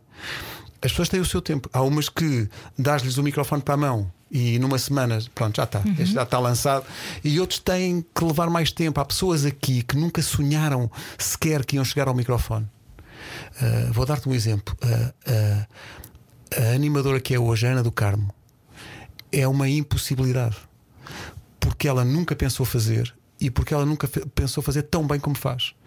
Ela era produtora. Foi um caminho eu hoje, quando eu ouvi, quando vinha para cá e eu ouvi fazer o programa de, de- de- dela eh, no aniversário, Hum, Das 5 às 7. a maneira como ela juntou os ouvintes e trabalhou aquilo no ar, como brincou às rádios, pensei, pá, isto há 5 anos era, era ficção científica. Mas ela ali, ali está. Ah, e isso é uma é, é das melhores coisas que isto tem. É tu de facto ver as pessoas a desenvolver e a, e a- e a tornarem-se outra coisa diferente que se calhar nem as próprias sabiam que tinham. E isso é maravilhoso, é das melhores coisas que isto tem, é, é essa parte. A rádio comercial também já é um study case. Há bocadinho estavas a falar que nós não somos uma rádio redonda, mas há estudos que já estão a ser feitos, não é? Por causa dos espetáculos e do impacto que o programa das manhãs tem lá fora. Portanto, há pessoas nos Estados Unidos neste momento a estudarem as manhãs da comercial. Isso foi incrível. O nosso, nós temos um consultor americano que me disse uma coisa muito recentemente, em tempo de pandemia. Ele não vai ao escritório desde março do ano passado, portanto, está- trabalha em casa e, portanto, e como é um consultor de rádios que vem, vai para todo o mundo, também não sai dos Estados nunca teve tanto tempo sem sair dos Estados Unidos. E então está lá no Connecticut. eh, É um sítio péssimo para estar. Exato. É muito difícil. E as fotografias que ele manda, desculpa lá. Ah, e ele, Horrível, é muito e ele disse uma coisa que foi isso: que foi, olha, eh, há uma estação num país periférico chamado Portugal que eu pá, fiz um pequeno PowerPoint que apresentei, as pessoas não acreditam. Não acreditam. Esta coisa de. E ele falava do- do- dos Christmas in the Night, mas de outras coisas que nós damos por adquirido. Ou, ou- não é dar por adquirido, mas é. Nós achamos assim também, não é uma superprodução. Sei lá, fazer uma emissão num autocarro em andamento na rua. Está bem, não é, uma, não é Hollywood. Mas ele disse: está bem, mas quantas fazem? Ah, trabalham no mundo todo. Quantas fazem? Com um autocarro aberto e as pessoas na rua e artistas a tocarem numa emissão que é controlada por um iPad. Sabes qual é, que é a minha primeira memória da rádio comercial? São vocês, o, o programa das, das manhãs contigo, Marco e Marido Vasconcelos. Ah, Não, aliás, Malati Lami? Malati Lami, na- no barco do amor. Uhum. Ah, sim, Lembras sim, o disso? Vocês no. Cacilheiro. Sim, sim. Vamos fazer um, um programa. adoro essas coisas. Sim, sim. Vamos fazer um programa de. Vamos propor que haja barco do amor e, portanto, que juntar casais Sim, eu nesse barco de manhã. coisas. E fizemos isso. E, e- e de repente, lá está. Se fosse hoje, o Cacilheiro estaria cheio. Na altura. Estavam meia dúzia de gatos, mas Pois. nós fizemos uma Sim. festa e aquilo foi uma coisa extraordinária para nós. A ideia de fazer uma coisa fora, aí vamos fazer a emissão fora, com cabos e com uma, uma complicação. Hoje em dia, Está há 20 anos, não é? sim, hoje em dia comandas com o iPad a emissão. Eu nunca tinha visto o Christmas in the Night, porque não podia, não me deixavam. E fui ver e fiquei esmagado, porque eu não sabia que era assim. A dimensão daquilo. Fiquei esmagado e depois É lembro-me de seita, estar. não é um bocado de seita aquilo. Mas é incrível. Eu acho graça a algumas O seitas. amor, exato. Os cultos têm má fama, não sei porquê. o amor. Eh, não, é extraordinário. E quando eu estava, depois a, a estaci- eu estava com o carro e estava a ir embora com o carro, as pessoas atiravam-se para cima do meu carro e apontavam rádio comercial. Portanto, é uma coisa que. Eu já fiz televisão, eu já trabalhei com pessoas que são muito conhecidas, eu já estive noutros meios e noutros, noutros, noutros grupos e eu nunca tinha visto isso, Pedro. Sim, As amor, pessoas sim. babarem com uma rádio Sim. é uma coisa que era ficção científica, Oh. parecia ficção científica. Passar hoje o Somos Nós, o hino, Sim. Yeah. e ter pessoas no WhatsApp a chorar a cantar Eu a aquilo. fazer assim que a chorar, somos nós. Eu imaginar os ouvintes a ter essa reação, os ouvintes a ouvir a rádio e a comoverem-se a cantar Nós somos companhia em todo. Eu penso, pá, isto já extravasou um bocadinho, um, um bocadão, o que é uma. O que é uma estação de rádio que as pessoas utilizam. Sim. As pessoas não utilizam a rádio comercial, as pessoas sentem-se parte dela. Sentem-se mesmo parte dela e têm aquela coisa clubística quase. E, e, têm, e têm a confiança para, se te encontram na rua, te abordarem com uma proximidade que é muitas vezes comovente. Sempre muito. É, é, é, é uma coisa surpreendente. Mas as pessoas vêm ter contigo. Então, pá, estás boa, pá, ó Ribeiro, dá cá um abraço. Tu ficas, eu não conheço essa pessoa. E as pessoas depois veem a tua cara e dizem, pois realmente você não me conhece. Pá, mas eu já o ouço há tanto tempo, vocês são família. Vocês são família. Vocês, quando lançaram o, o postal de Natal que mandaram para casa das pessoas, nós pusemos na árvore de Natal. Tu pensas, pá, isso é uma coisa incrível. Mas durante muito tempo tu não sabias lidar com isso. Não, não, fazia-me confusão. Eu, eu, porque eu sou, na essência, muito tímido. Eu tenho, eu sou a pessoa que chega a um sítio qualquer onde não conhece ninguém e baixa a cabeça. Vou dar-vos um exemplo. All Together Now, Altice Arena. Eu conheço toda a gente. Não há ninguém que ali esteja, artistas da nossa praça, que eu não conheça. Mas eu sou incapaz de fazer aquela coisa do Oi, Pedro Teixeira, estás bom? Oh, não sei qual, oh, Rita Pereira, está tudo, epá, tudo fixe. Oh, não, epá, eu sou, eu entro, estou no meu cantinho. Se me dizem eh, bom dia, sou capaz de corar, eu tenho que ficar sossegado. Não passas por antipático? Passo muitas vezes e as pessoas dizem: "Pá, Este gajo é um antipático. Não, não, eu tenho é pânico absoluto. E portanto fico no meu canto e espero só que as pessoas não me tratem mal. Do que é que tu tens medo, Pedro Ribeiro? Não sei, não faço ideia, mas tenho. Mas tenho Não é muito- nesse caso, é na vida. Do que é que eu tenho medo na vida? Tenho medo do. do, pá, do nor- entramos no capítulo Daniel Oliveira. Eh, tenho medo Já estamos aqui a uma hora e quatro. tenho medo da doença, eh, do- dos meus, Hum, e tenho medo da doença para mim, por aquilo que, que a doença em mim poderá fazer aos meus. Tenho medo do sofrimento e, e- e- e tenho medo, sobretudo, disso. E tenho. Não tenho medo, não, não penso nisso eh, todos os dias, mas esta coisa de fazer 50 anos bateu-me imenso. Eh, a boa notícia é que eu pensava que ia bater mais. No dia, eu pensei, eu nesse dia vou estar profundamente deprimido. E não, o velho gosto que tenho, tenho sempre, de fazer anos, estava lá, estava todo contente por fazer anos. Só não tinha que me lembrar muitas vezes era quantos é que fazia. mas, eh, mas estava. eh, tenho medo da. De, de perder alguma faculdade, de, de, de perder capacidade motora ou, ou- ou cognitiva. Isso, isso eu, eu tenho medo. O que é que aprendeste? Ah, desculpa, vai Ana. Não faz mal. O que é que, Vaiana é um filme que vemos É um muitas filme. vezes em pois casa. eu sei, eu vi estava no bolo da Carminha e tudo. Onde é que te imaginavas aos 50 anos? Epá, não me imaginava, sabes porquê? Porque uma das características, não sei se é bom, sinceramente, que eu tenho é eu não faço planos. Eu não tenho aquela coisa de aos 40 queria fazer isto, aos 50 isto, aos 60 vou ter que estar a fazer. Não, não faço ideia. Eu, eu- quando me convidaram, por exemplo, para fazer uma ação para uma TED Talk, a minha TED Talk eh, andaram a chegar-me durante meses. Como é que se chama? Qual é o título? E eu às tantas disse-lhes dois dias antes: chama-se Quando Lá Chegar Logo Se Vê. Que é um bocadinho a minha vida. Que é, eu não faço. Ou então estou a estacionar. Ou então estou estacionado quando ainda estava em Lisboa e era em Aveiro. Porque a minha ideia nunca foi fazer eh, planos. Eu não, eu não faço planos, portanto, eu não sabia onde é que ia estar aos 50. Se me dissessem, tu aos 50 anos vais ser diretor da rádio comercial. E em cima disso a estação vai ser número um e eh, as manhãs vai acontecer isto e aquilo e vais ter conquistado uma data de coisas. Eu diria, bom, olha, não é mau, mas eu não fiz planos nem, nem faço. Acho que é melhor assim. O que é que aprendeste sobre ti com os teus filhos?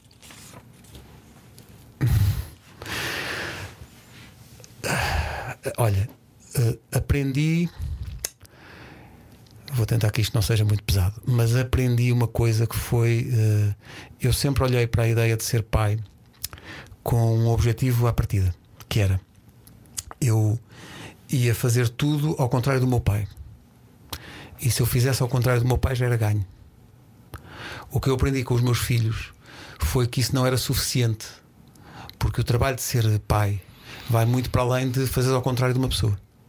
O que eu aprendi com eles foi, primeiro, que eu era capaz de brincar ao nível deles, ou seja, descer dos meus eh, 30, 40, 50 anos e ter 5 ou 4 ou 8 ou 12. Uh, porque eu acho que é mesmo difícil na vida de hoje tu conseguires sair, sobretudo tendo as responsabilidades que tens e o trabalho tão absorvente que tens, conseguir sair da tua pele e teres 12 anos, ou 8 ou 4.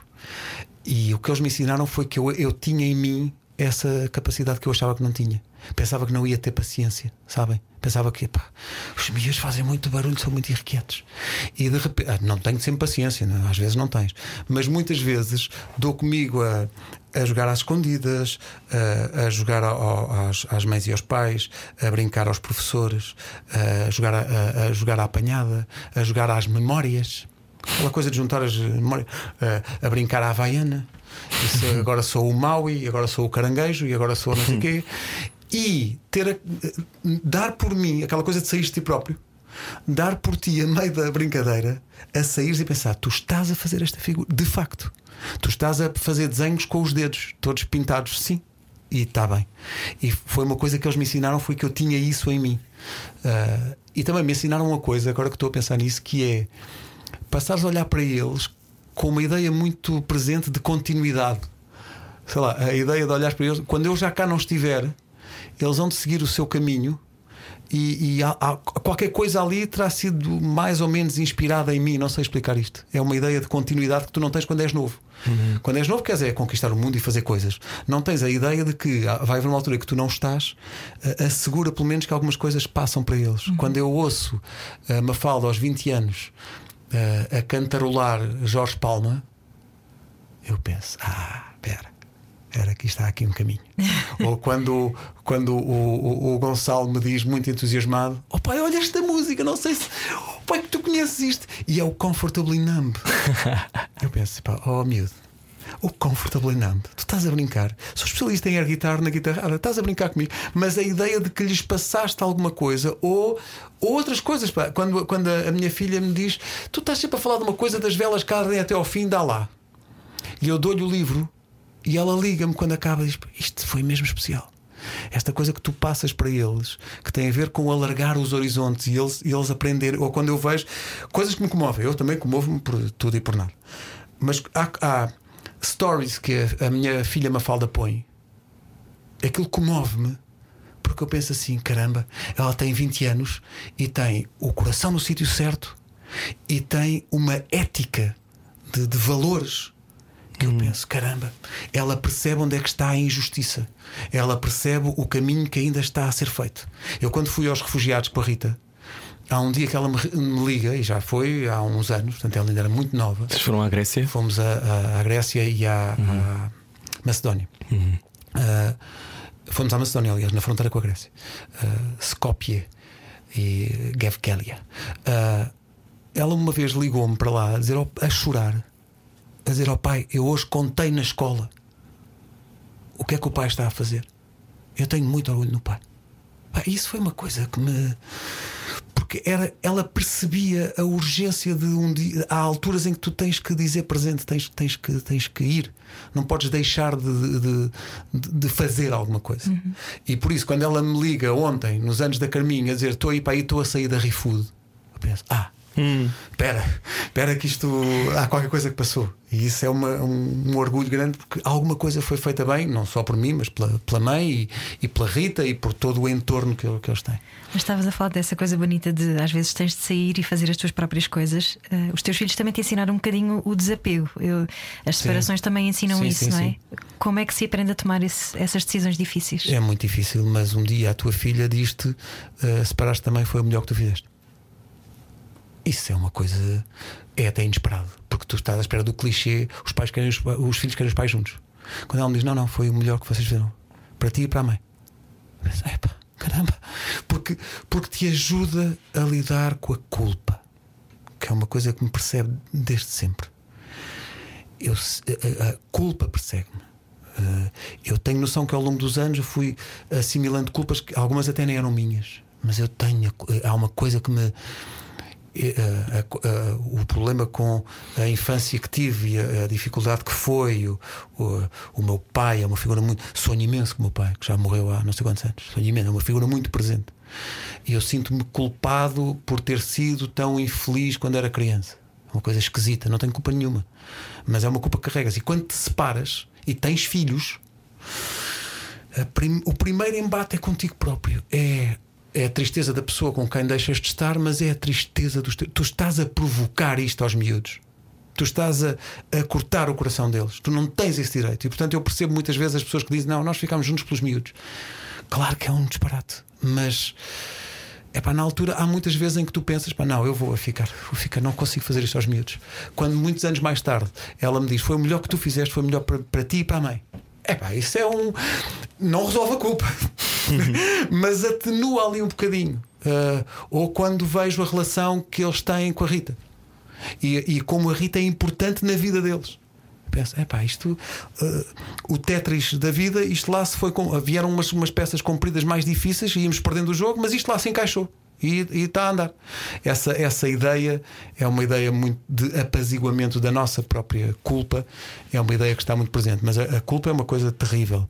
Eu tive que fazer terapia durante imenso tempo e nunca está resolvido. E estás a fazer agora? Sim, um bocadinho. Qual é o elogio que gostavas que te fizessem e ainda não fizeram? Eu acho incrível como é que as pessoas não estão permanentemente a elogiar, mas enfim, é, é o que. é. O que, não, o que é que não estamos a ver ou gostavas que as pessoas vissem e não viram? Não sei se veem, se não veem. Eu gostava que as pessoas, pelo menos, eh, tivessem uma coisa que é: eh, ele foi justo. Foi justo. Eh, mesmo quando se enganou, eh, pelo menos foi justo. Fez as coisas porque acreditava nelas. Foi justo com as pessoas. Não cometeu injustiça. Há uma coisa que me tira do sério: é, é, é a injustiça. Quando, quando, quando tu. Bem, já, todos nós já, já fomos injustos com alguém. Isso é uma coisa, lá está, a culpa outra vez. Depois, quando és injusto com alguém, ficas a matutar naquilo. Mas a- a- a- para mim, a ideia de, de injustiça é uma ideia que me, que me revolta. E há outra coisa que me revolta, estou agora a pensar, que é uma coisa terrível. Lido mesmo mal com isso, que é uma coisa muito típica, acho que é muito tuga, que é a sonsice. A sonsice é uma coisa que me tira, pá, que me tira do sério. Quando eu percebo que as pessoas estão a ser sonsas. O Miguel Esteves Cardoso disse neste programa uma coisa muito engraçada que foi eu agora por causa da pandemia consigo ser sonso, é maravilhoso. que é quando as pessoas, Ah, eu queria quando- muito ir, mas agora a pandemia. No entanto, com a pandemia não posso. Podia dar-te boleia, mas olha, infelizmente, por causa da pandemia não dá. Eh, Eu acho graça a isso, mas na vida a sonsice irrita-me muito, fico muito transtornado com isso. E há muito. Então não gostas muito de personas. Não, gosto se as personas forem assumidas e se as pessoas conseguirem desconstruir e rir-se de si próprias e tal. Quando as pessoas começam a acreditar muito na sua própria persona, já aquilo me faz eh, confusão. Mas quando. Lá está. Eu não quero que na rádio as pessoas sejam personas. Eu não quero que, que sejas uma coisa que não és. Porque eu acho sempre, se calhar não, se calhar não acontece e é lírico da minha parte, mas eu acho que isso passa. Se não for verdade, eu acho, acho sempre. Não há nada como. pá, a, a ideia terrível de seres apanhado numa mentira. Pensa nessa ideia. Se tu, na tua vida, enquanto comunicador na rádio, fores apanhado na mentira, é horrível. Não faças uma coisa que não és. Não, não, epá, ser outra coisa. Por muito que isso não vá agradar às pessoas, a todas as pessoas, pelo menos ser verdadeiro. Não, não estejas a inventar um. Bom, cá estamos nós. Mas como é que não se quer agradar? Estando numa posição em que te Não, quer, expões. quer se agrandar- agradar. Tem é que se ter noção que não se vai agradar a todos e tem que se ter noção que não podes inventar uma coisa que não és. Aquela coisa de, bom, eu sou realmente uma pessoa muito viajada, tenho muito mundo, mas só foste aí a monte. E portanto, quer dizer, não, não, não, não faças isso. Uh, primeiro vai ver o mundo e depois fala sobre isso. Então, Qual é o maior desafio de um casamento? Ana, qual é que é o. Ana também pode contribuir, que eu não tenho muito para dizer. Eu acho que o maior desafio, epá, isto é um clichê, mas eu acho que é um bocado, é, sei lá, é sobreviver à rotina, ah, porque a rotina é tramada, pá. Ah, e o confinamento eu acho que foi para muitos casais um, um terrível desafio. Porque se as pessoas Uma tiverem. mesmo, acho Sim, que mais se, pessoas tiverem, se as pessoas tiverem o escape de ter eh, a sua vida, Uhum. mesmo que, como é o nosso caso, trabalhamos no mesmo sítio, mas temos outra vida. Ah, não trabalhamos sempre um com o outro e, e estás a fazer outra coisa e estás fora de casa. Estás a- tens coisas para contar quando chegas a casa. O facto das pessoas estarem em casa, os dois, o tempo todo, acho que foi um grande desafio. Portanto, acho que é sobreviver à rotina. Mas uma coisa que a minha mulher me ensinou, houve muita coisa que a, que a Rita me ensinou. Até escreveste um livro sobre isso? Sim, sim. Sabes que a Rita, não me ponham a falar da Rita, senão estamos aqui três horas. Mas a Rita foi, epá, foi, epá, foi uma sorte, epá, foi uma sorte incrível que eu tive. Porque a Rita, eh, aquele clichê de ela faz de mim melhor pessoa, lamento, mas tenho que o aplicar. Porque eu sou melhor em tudo por causa dela. Sou melhor marido do que tinha sido antes, sou melhor chefe, sou melhor pessoa, sou melhor pai, sou melhor irmão, sou melhor filho, sou melhor ela, ela te- tem essa, essa capacidade. E uma das coisas que ela me ensinou sempre, desde o princípio, foi. Eh, É uma, uma ideia, uma, ideia uma, uma, uma palavra muito forte entre nós. Ela diz sempre: Nós temos que viver na verdade. E eu, durante muito tempo na minha vida, por medo que a coisa corra mal, ou mascarava, ou mentia, ou omitia. E com a Rita foi: aconteça o que acontecer, nós vamos viver na verdade, mesmo que custe. E isso foi ao mesmo tempo muito libertador. Porque de repente eu ai, mas consegue-se viver assim. E não só se consegue, como é muito dá muito mais prazer, estás muito mais leve. Mas é um salto de fé também. É um salto de fé muito grande, porque a verdade pode ser muitas vezes assustadora, não é? Mas é um conforto muito grande também, porque abre as portas para uma confiança absoluta. Porque tu confias, não só no outro, mas em ti próprio. Uh, e portanto, isso foi uma, uma aprendizagem incrível com ela. Ou a, uma coisa que ela diz sempre, está sempre a dizer: uh, toda a gente, é uma frase da Rita, toda a gente é just people. Que é, não penses, porque muitas vezes tu uh, crias uma ilusão sobre pessoas, seja porque são mais conhecidas, ou porque são que tu admiras mais, ou, ou porque não conheces tão bem, crias uma ideia dessa pessoa. E às vezes condicionas o teu relacionamento com ela porque crias essas barreiras ou, ou essa imagem dela. Uh, e ela diz: Está bem, mas toda a gente é só, é, são só pessoas. São como tu, todas. Uhum. Portanto, não, não, não te sentires nem inferior nem superior a ninguém, no sentido de se tiveres algum problema. Isso foi muito para lidar também com a minha timidez uh, típica. Ela dizia-me sempre, sei lá, quando fui entrevistar os YouTube, epá, quando me dizem vais entrevistar os YouTube. Pá, eu. Que chatice. Eu, fica, eu ficava pá, eu, suave. Pá, eu tive uma semana sem dormir. Eu estava numa ansiedade. Pois, e, e, e depois estás numa sala para entrar. Eles estão a dar 20 entrevistas num dia. Qual é a possibilidade de tu um, mudares a vida dos um YouTube, claro. qualquer que vem de Portugal fazer uma pergunta que ninguém fez? Sim, sim, sim. Pá, vais fazer as mesmas de sempre, eles vão olhar para ti com a condescendência de quem é os YouTube e vão dizer: opá, lá vem este. E durante essa semana ela disse-me imensas vezes, e ela tinha toda a razão, e confirmou-se na entrevista. Ela disse: Tu vais ver que ao fim de 5 minutos a falar com eles, é just people. Eles são pessoas como tu. Pai, quando a meio da conversa o Bono diz: Pá, estou cheio de sede, quero uma cerveja, queres uma cerveja? Eu pensei: Ah, o Bono Vox está-me a perguntar a mim se eu quero uma cerveja. e vem lá uns tipos com umas cervejas, e, e ele pega na cerveja, serve-me e fazemos um tchim-tchim. Eu digo, olha, está giro. Então, quer dizer, eu ia para o liceu com os discos dos YouTube baixo do braço só para mostrar que tinha. Aquela coisa. Sim. Ia com o Joshua Tree. E agora, o gajo do Joshua Tree está aqui com uma cerveja e diz: Queres uma cerveja? Estou cheio de sede, também queres? Estão lá, tchim tchim. Tu dizes: Ah, são realmente. Trata-se de pessoas. E isso é, isso é muito reconfortante porque de repente, ou quando estás a fazer um programa no Porto, a rádio faz anos e de repente diz: O presidente quer dar os parabéns. Podes chegar ali à Câmara e nós estávamos na batalha na, na Trindade. Saímos, chego lá, calças de gangue e ténis, e está lá o Marcelo, e vou ter com ele e penso: lembra-te, isto é just people. Lembra-te, lembra-te que a Rita diz: isto é só uma pessoa. E ele chega e diz: Ei, apaga a grande emissão. E tu dizes: Isto é o Marcelo, é só, são só pessoas. Isso é, é muito, muito libertador e para mim foi mesmo importante porque me tirou muitas uh, teias de aranha da cabeça. Mas tu não sabes viver sem ser intensamente. Às vezes é mau, pá, porque porque na, na, na, espuma dos dias, esta coisa da, da, rotina, é bom que lides bem com os dias em que não acontece nada. É, é um dia. Uh, e eu durante muito tempo tive dificuldade. Eu queria sempre que todos os dias fossem encerramentais, pô. Todos os dias havia um fogo de artifício, uma coisa espetacular, todos os dias ia E sobretudo quando passei a diretor, porque achava sempre, todos os dias. Não há rádio, razão nenhuma. Pá, é o live aí todos os dias, isto tem que ser uma coisa.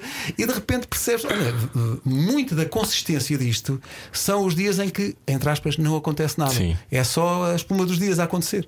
Mas durante muito tempo eu tinha, mas isto hoje não aconteceu nada. As pessoas não, as pessoas não vão notar que nós estamos aqui, nós temos que dar as vistas. Tem que, temos que fazer uma coisa especial. E depois às tantas fui percebendo, não, o especial é fazer todos os dias isto. Para que, quando realmente faz uma coisa fora do, do normal, uhum. se note. Por isso é que não há emissões especiais todos os dias. Que é para elas serem especiais, porque senão, senão claro. não tem sentido. Por isso é que só, a pessoa só vem, ou era o que faltava, uma vez de vez em quando. ou só uma vez. Em que é que mentes a ti mesmo, Pedro Ribeiro? Minto a, a, a, a ideia de que eu vou ser mais organizado uh, não me vou esquecer das coisas. Uhum. Uh, Do que é que te esqueces sempre? Ah, As chaves? As chaves, a carteira, o telemóvel. Eu também sou assim. Ou, pois é, sou aquário. Pá, a Rita, chateia-se comigo e bem. Já trataste da moto? Ela ofereceu-me uma moto. E é preciso pôr a moto no nome da, da nossa empresa. Uhum. Eu tenho os papéis há que tempo. E agora deu jeito, tipo Miguel Esteves Cruz, confinamento. uh, mas agora. Eu tenho não um dá carro jeito. para arranjar ao não, ano. Não, não me dá jeito, porque agora ligo para o número que é preciso, é preciso marcação. Sim, sim, e claro. não me atendem o fim, mas é o Pedro e o Lobo, porque agora, mesmo que eu explique à Rita, não me estão a atender, não me atendem, ela não acredita.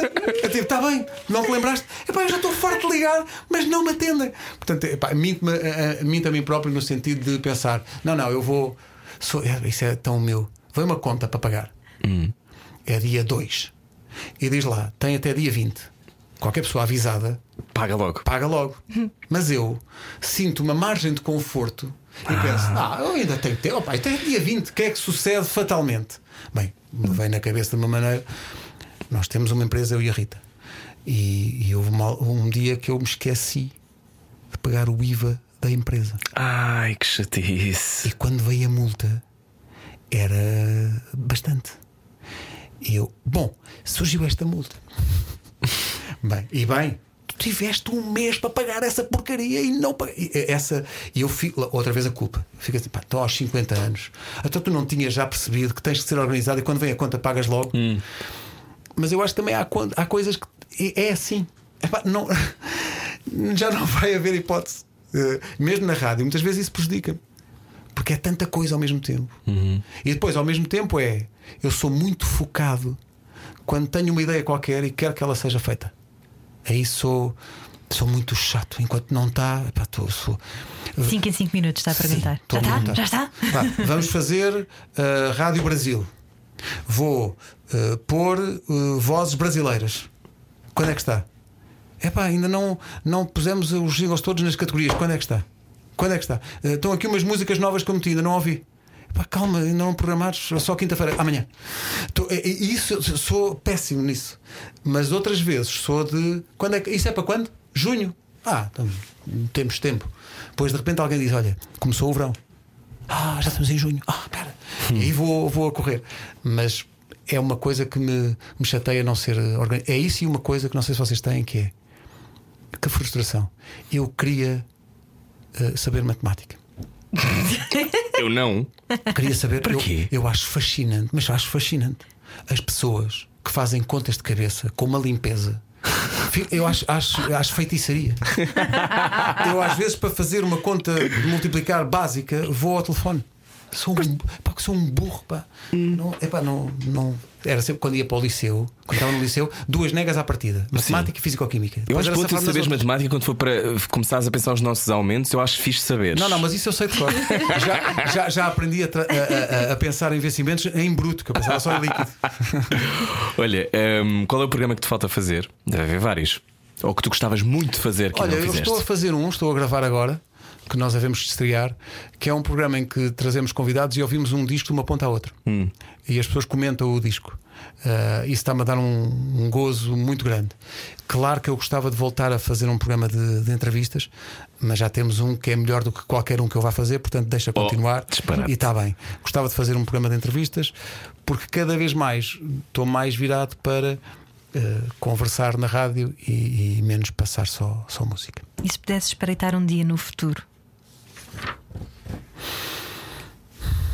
Gostas de cartomantes e essas coisas? Ah, tenho, tenho alguma, algum fascínio para, para saber. Claro. Mas, mas gostava mais de ir ao passado do que, do que ir ao futuro. Ah, é? Onde é que Se ias? pudesse escolher, ia ao passado há alguns momentos. As pessoas dizem: Ah, mas se fosse lá atrás, mudavas alguma coisa, mudavas tudo. Mas eu, em alguns pontos, eu arriscaria mudar. Mudavas? Sim. Sabes que toda a gente, a maior parte das pessoas diz: Ah, eu não mudaria nada. Ah, mudava. Ah, eu- eu, também eu também mudava. acho que Mudava, mudava. mudava. Mudava, então não mudava. Acho, acho, ao mesmo tempo, percebo, mas acho uma arrogância. A pessoa dizer, não, não, não mudava nada. Não, mudava com certeza. Não sei que caminho, eh, mas lá está. Se tu sentes que ou foste injusto, ou foste incorreto, ou, ou- ou não devias ter feito o que fizeste, então se fosses lá, não fazias diferente. Claro. Fazias diferente. Acho que as pessoas dizem que não mudariam é porque acham que Estão num sítio foi importante para. Não, foi importante para aprender alguma coisa.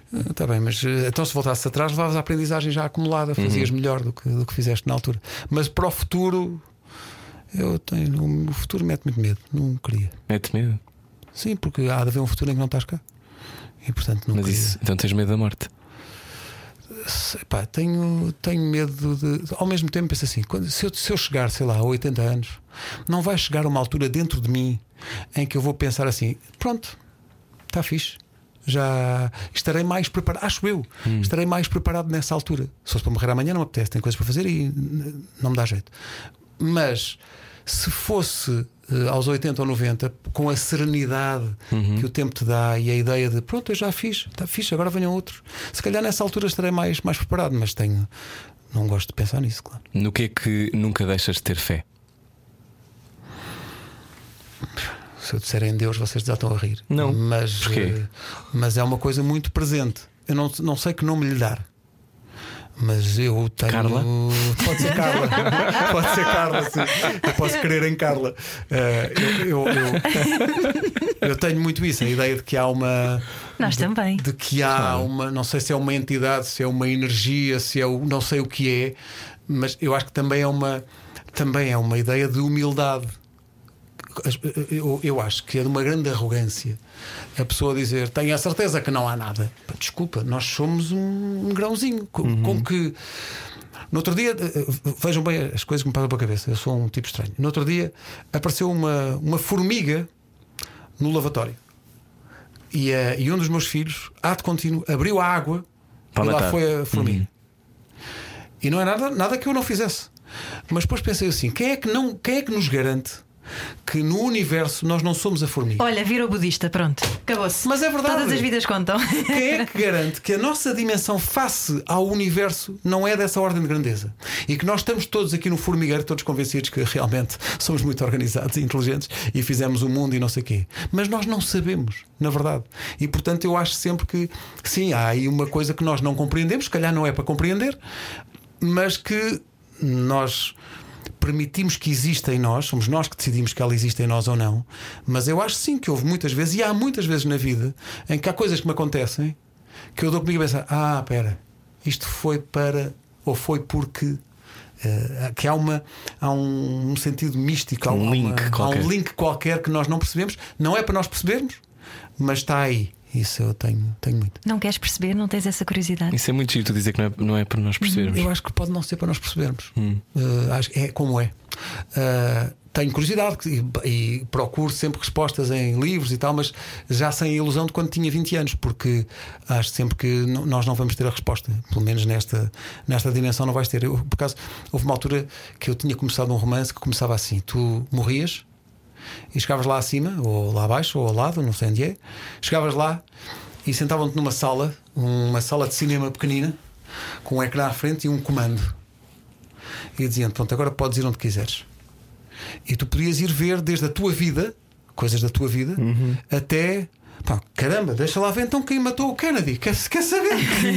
Quero ver. Deixa-me ver. Ah, e, e- e essa ideia de que de alguma maneira vais prestar contas ou, ou alguém te vai explicar, mais do que prestar contas, alguém te vai explicar as coisas. Eu tenho isso muito presente. Há de haver uma, um dia, uma dimensão, o que é que seja, que alguém nos vai explicar as coisas. É, isso é uma ideia que também dá grande esperança para o futuro e dá, e dá uma, uma esperança para além da vida, não é? Eu acredito muito nisso. Um dia tudo te será explicado. E tu vais perceber que sim, és a formiga, não percebeste nada. Mas quando lá chegares, logo, logo vês. Qual é a palavra que gostas mais de dizer na rádio? Bom dia. A palavra que eu mais gosto de dizer na rádio é bom dia. E porquê acho. continuas a fotografar o amanhecer? Ainda passam tantos anos. Porque, porque eu gosto da manhã, eu gosto da manhã, eu go- gosto da ideia de um, de um novo começo. Aquela coisa que as pessoas dizem. dia às limpo, vezes. não é? Sim. O dia limpo e claro. Eu acho aquela coisa de quando tens um problema, ah, por muito grande que seja, muitas vezes se diz, pá, dorme sobre o assunto. A ideia do renovar de energias e de quando tu acordas de manhã. ah, aquele problema que tu tiveste com uma insónia às duas da manhã, de manhã não é tão grave. De manhã nunca nada é tão grave. Quando acordas, há sempre eh, espaço de manhã para começar de novo, para respirar de outra maneira, para ver as coisas de outra maneira. E portanto, esse renovar e esse princípio de cada manhã é mesmo importante para mim. E às vezes, quando vejo um, um amanhecer bonito, tenho sempre essa coisa, pá, isto é giro. Eh, E não tem a ver com manhãs de sol, pode ser uma coisa de chuva, mas eh, a ideia do nascer do dia, do renovar de energias, é uma coisa que está muito em mim. Se calhar sou budista e não sei. Olha, quando é que entrevistas o Tolentino? Quando ele eh, finalmente responder a e-mails e tal, gostava muito de falar. Sou, sou muito fã dele e do pensamento dele e, e gostava muito de. Mais do que entrevistar, há, há pessoas com quem eu gostava de conversar. Não sei se vocês têm, eu tenho consumido avidamente o podcast do Springsteen com o Obama. Que, é, pá, que é, é uma, é uma delícia. Eu, eu só queria. Eu já nem pedia para falar com. Eu só queria estar na mesma sala. só para associar aquilo que eu ouço eles dizerem às expressões. Eu queria ver.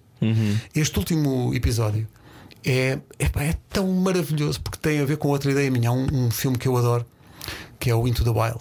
Eu adoro o Into the Wild, um dos meus filmes preferidos de sempre. Que é a ideia de tu fazeres uma, uma, uma viagem de autodescoberta que te leva para uma dimensão de imensidão que eu acho que só a América te dá. Tu em Portugal podes sair de Lisboa e ir para Piódon procurar a existência. Ou ir para a grande planície alentejana, Sim. ou ir para o Douro, ou... mas quer dizer, é o que é. Mas tu fazes em frente, fazes para a Espanha. Este episódio, o último episódio do podcast do Obama com o Springsteen, eles falaram de uma condição americana, que é muito americana, de tu na América.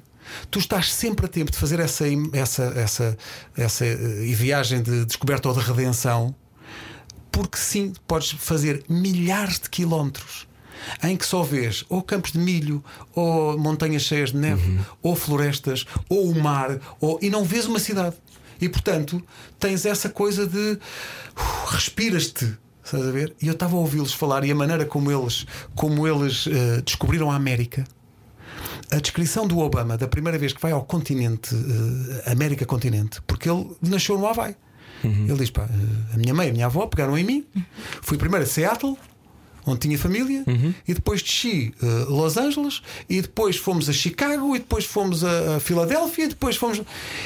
E ele fala disso, dos campos de trigo, da imensidão da América, da ideia daquele ser maior do que a vida. E eu tenho muito essa, essa coisa. Então estava a ouvir esse, esse podcast deles, que é absolutamente maravilhoso, e a pensar de novo: Just People. Porque as inquietações deles são as inquietações As mesmas do que as Pedro, nossas, do Rui é? da Ana, é, Claro. são, é o que é, e deles explicarem uma data de coisas que nós vimos eh, eles protagonizarem enquanto figuras públicas, eh, personas, se vocês quiserem, mas depois aquilo desconstruído eh, por eles, eles, eles a explicarem como é que foi enquanto pessoa, é absolutamente tocante. É uma. é uma- e, e, portanto penso, lá está. As conversas. Eu pensei, isto é um programa de rádio, pá, isto é um programa de rádio, pá, caramba, pá. que isso é uma coisa que o Spotify tenta roubar-nos que é querem conversas estão aqui. Por isso é que eu insisto tanto em fazermos podcasts. Pá, vamos, vamos dar às pessoas conversas, que é mesmo precioso. O Benfica é maior do que a vida. Não, não, não é. Não. O Benfica é muito grande e, é, e é uma grande parte do que eu sou, mas eh, maior que a vida, só o amor. É que é maior que a vida. E nós podemos fechar assim. Pronto, foi amoroso da vossa parte. Obrigado, parabéns Obrigado. aos dois. Obrigado, Obrigada a nós. A gente vai continuar. E obrigado nós por nos deixares brincar. Obrigado. Brincar às rádios. Brincar às é muito rádios. bom. Vocês brincam bem. Pedro Ribeiro na Rádio Comercial, como sempre, pode haver esta conversa toda em radiocomercial.ol.pt. Ele já desligar o micro, a Já tirar desligar os fones tudo. e agora faz Já aquilo que tu fazias quando, quando trabalhávamos na sala à internet, que era assim, exatamente, que ele apagava a luz, dizia deixa-vos mais à vontade e vai-se embora. Era o que faltava. Perder esta conversa toda pode agora. Ele saiu. Ele bem saiu. Nós voltamos segunda-feira. Voltamos. Beijinhos e obrigada por estar sempre com a rádio comercial. Beijinhos e parabéns também a si. Era o que faltava. Com Rui Maria Pego e Ana Martins. Juntos eu e você. Na comercial.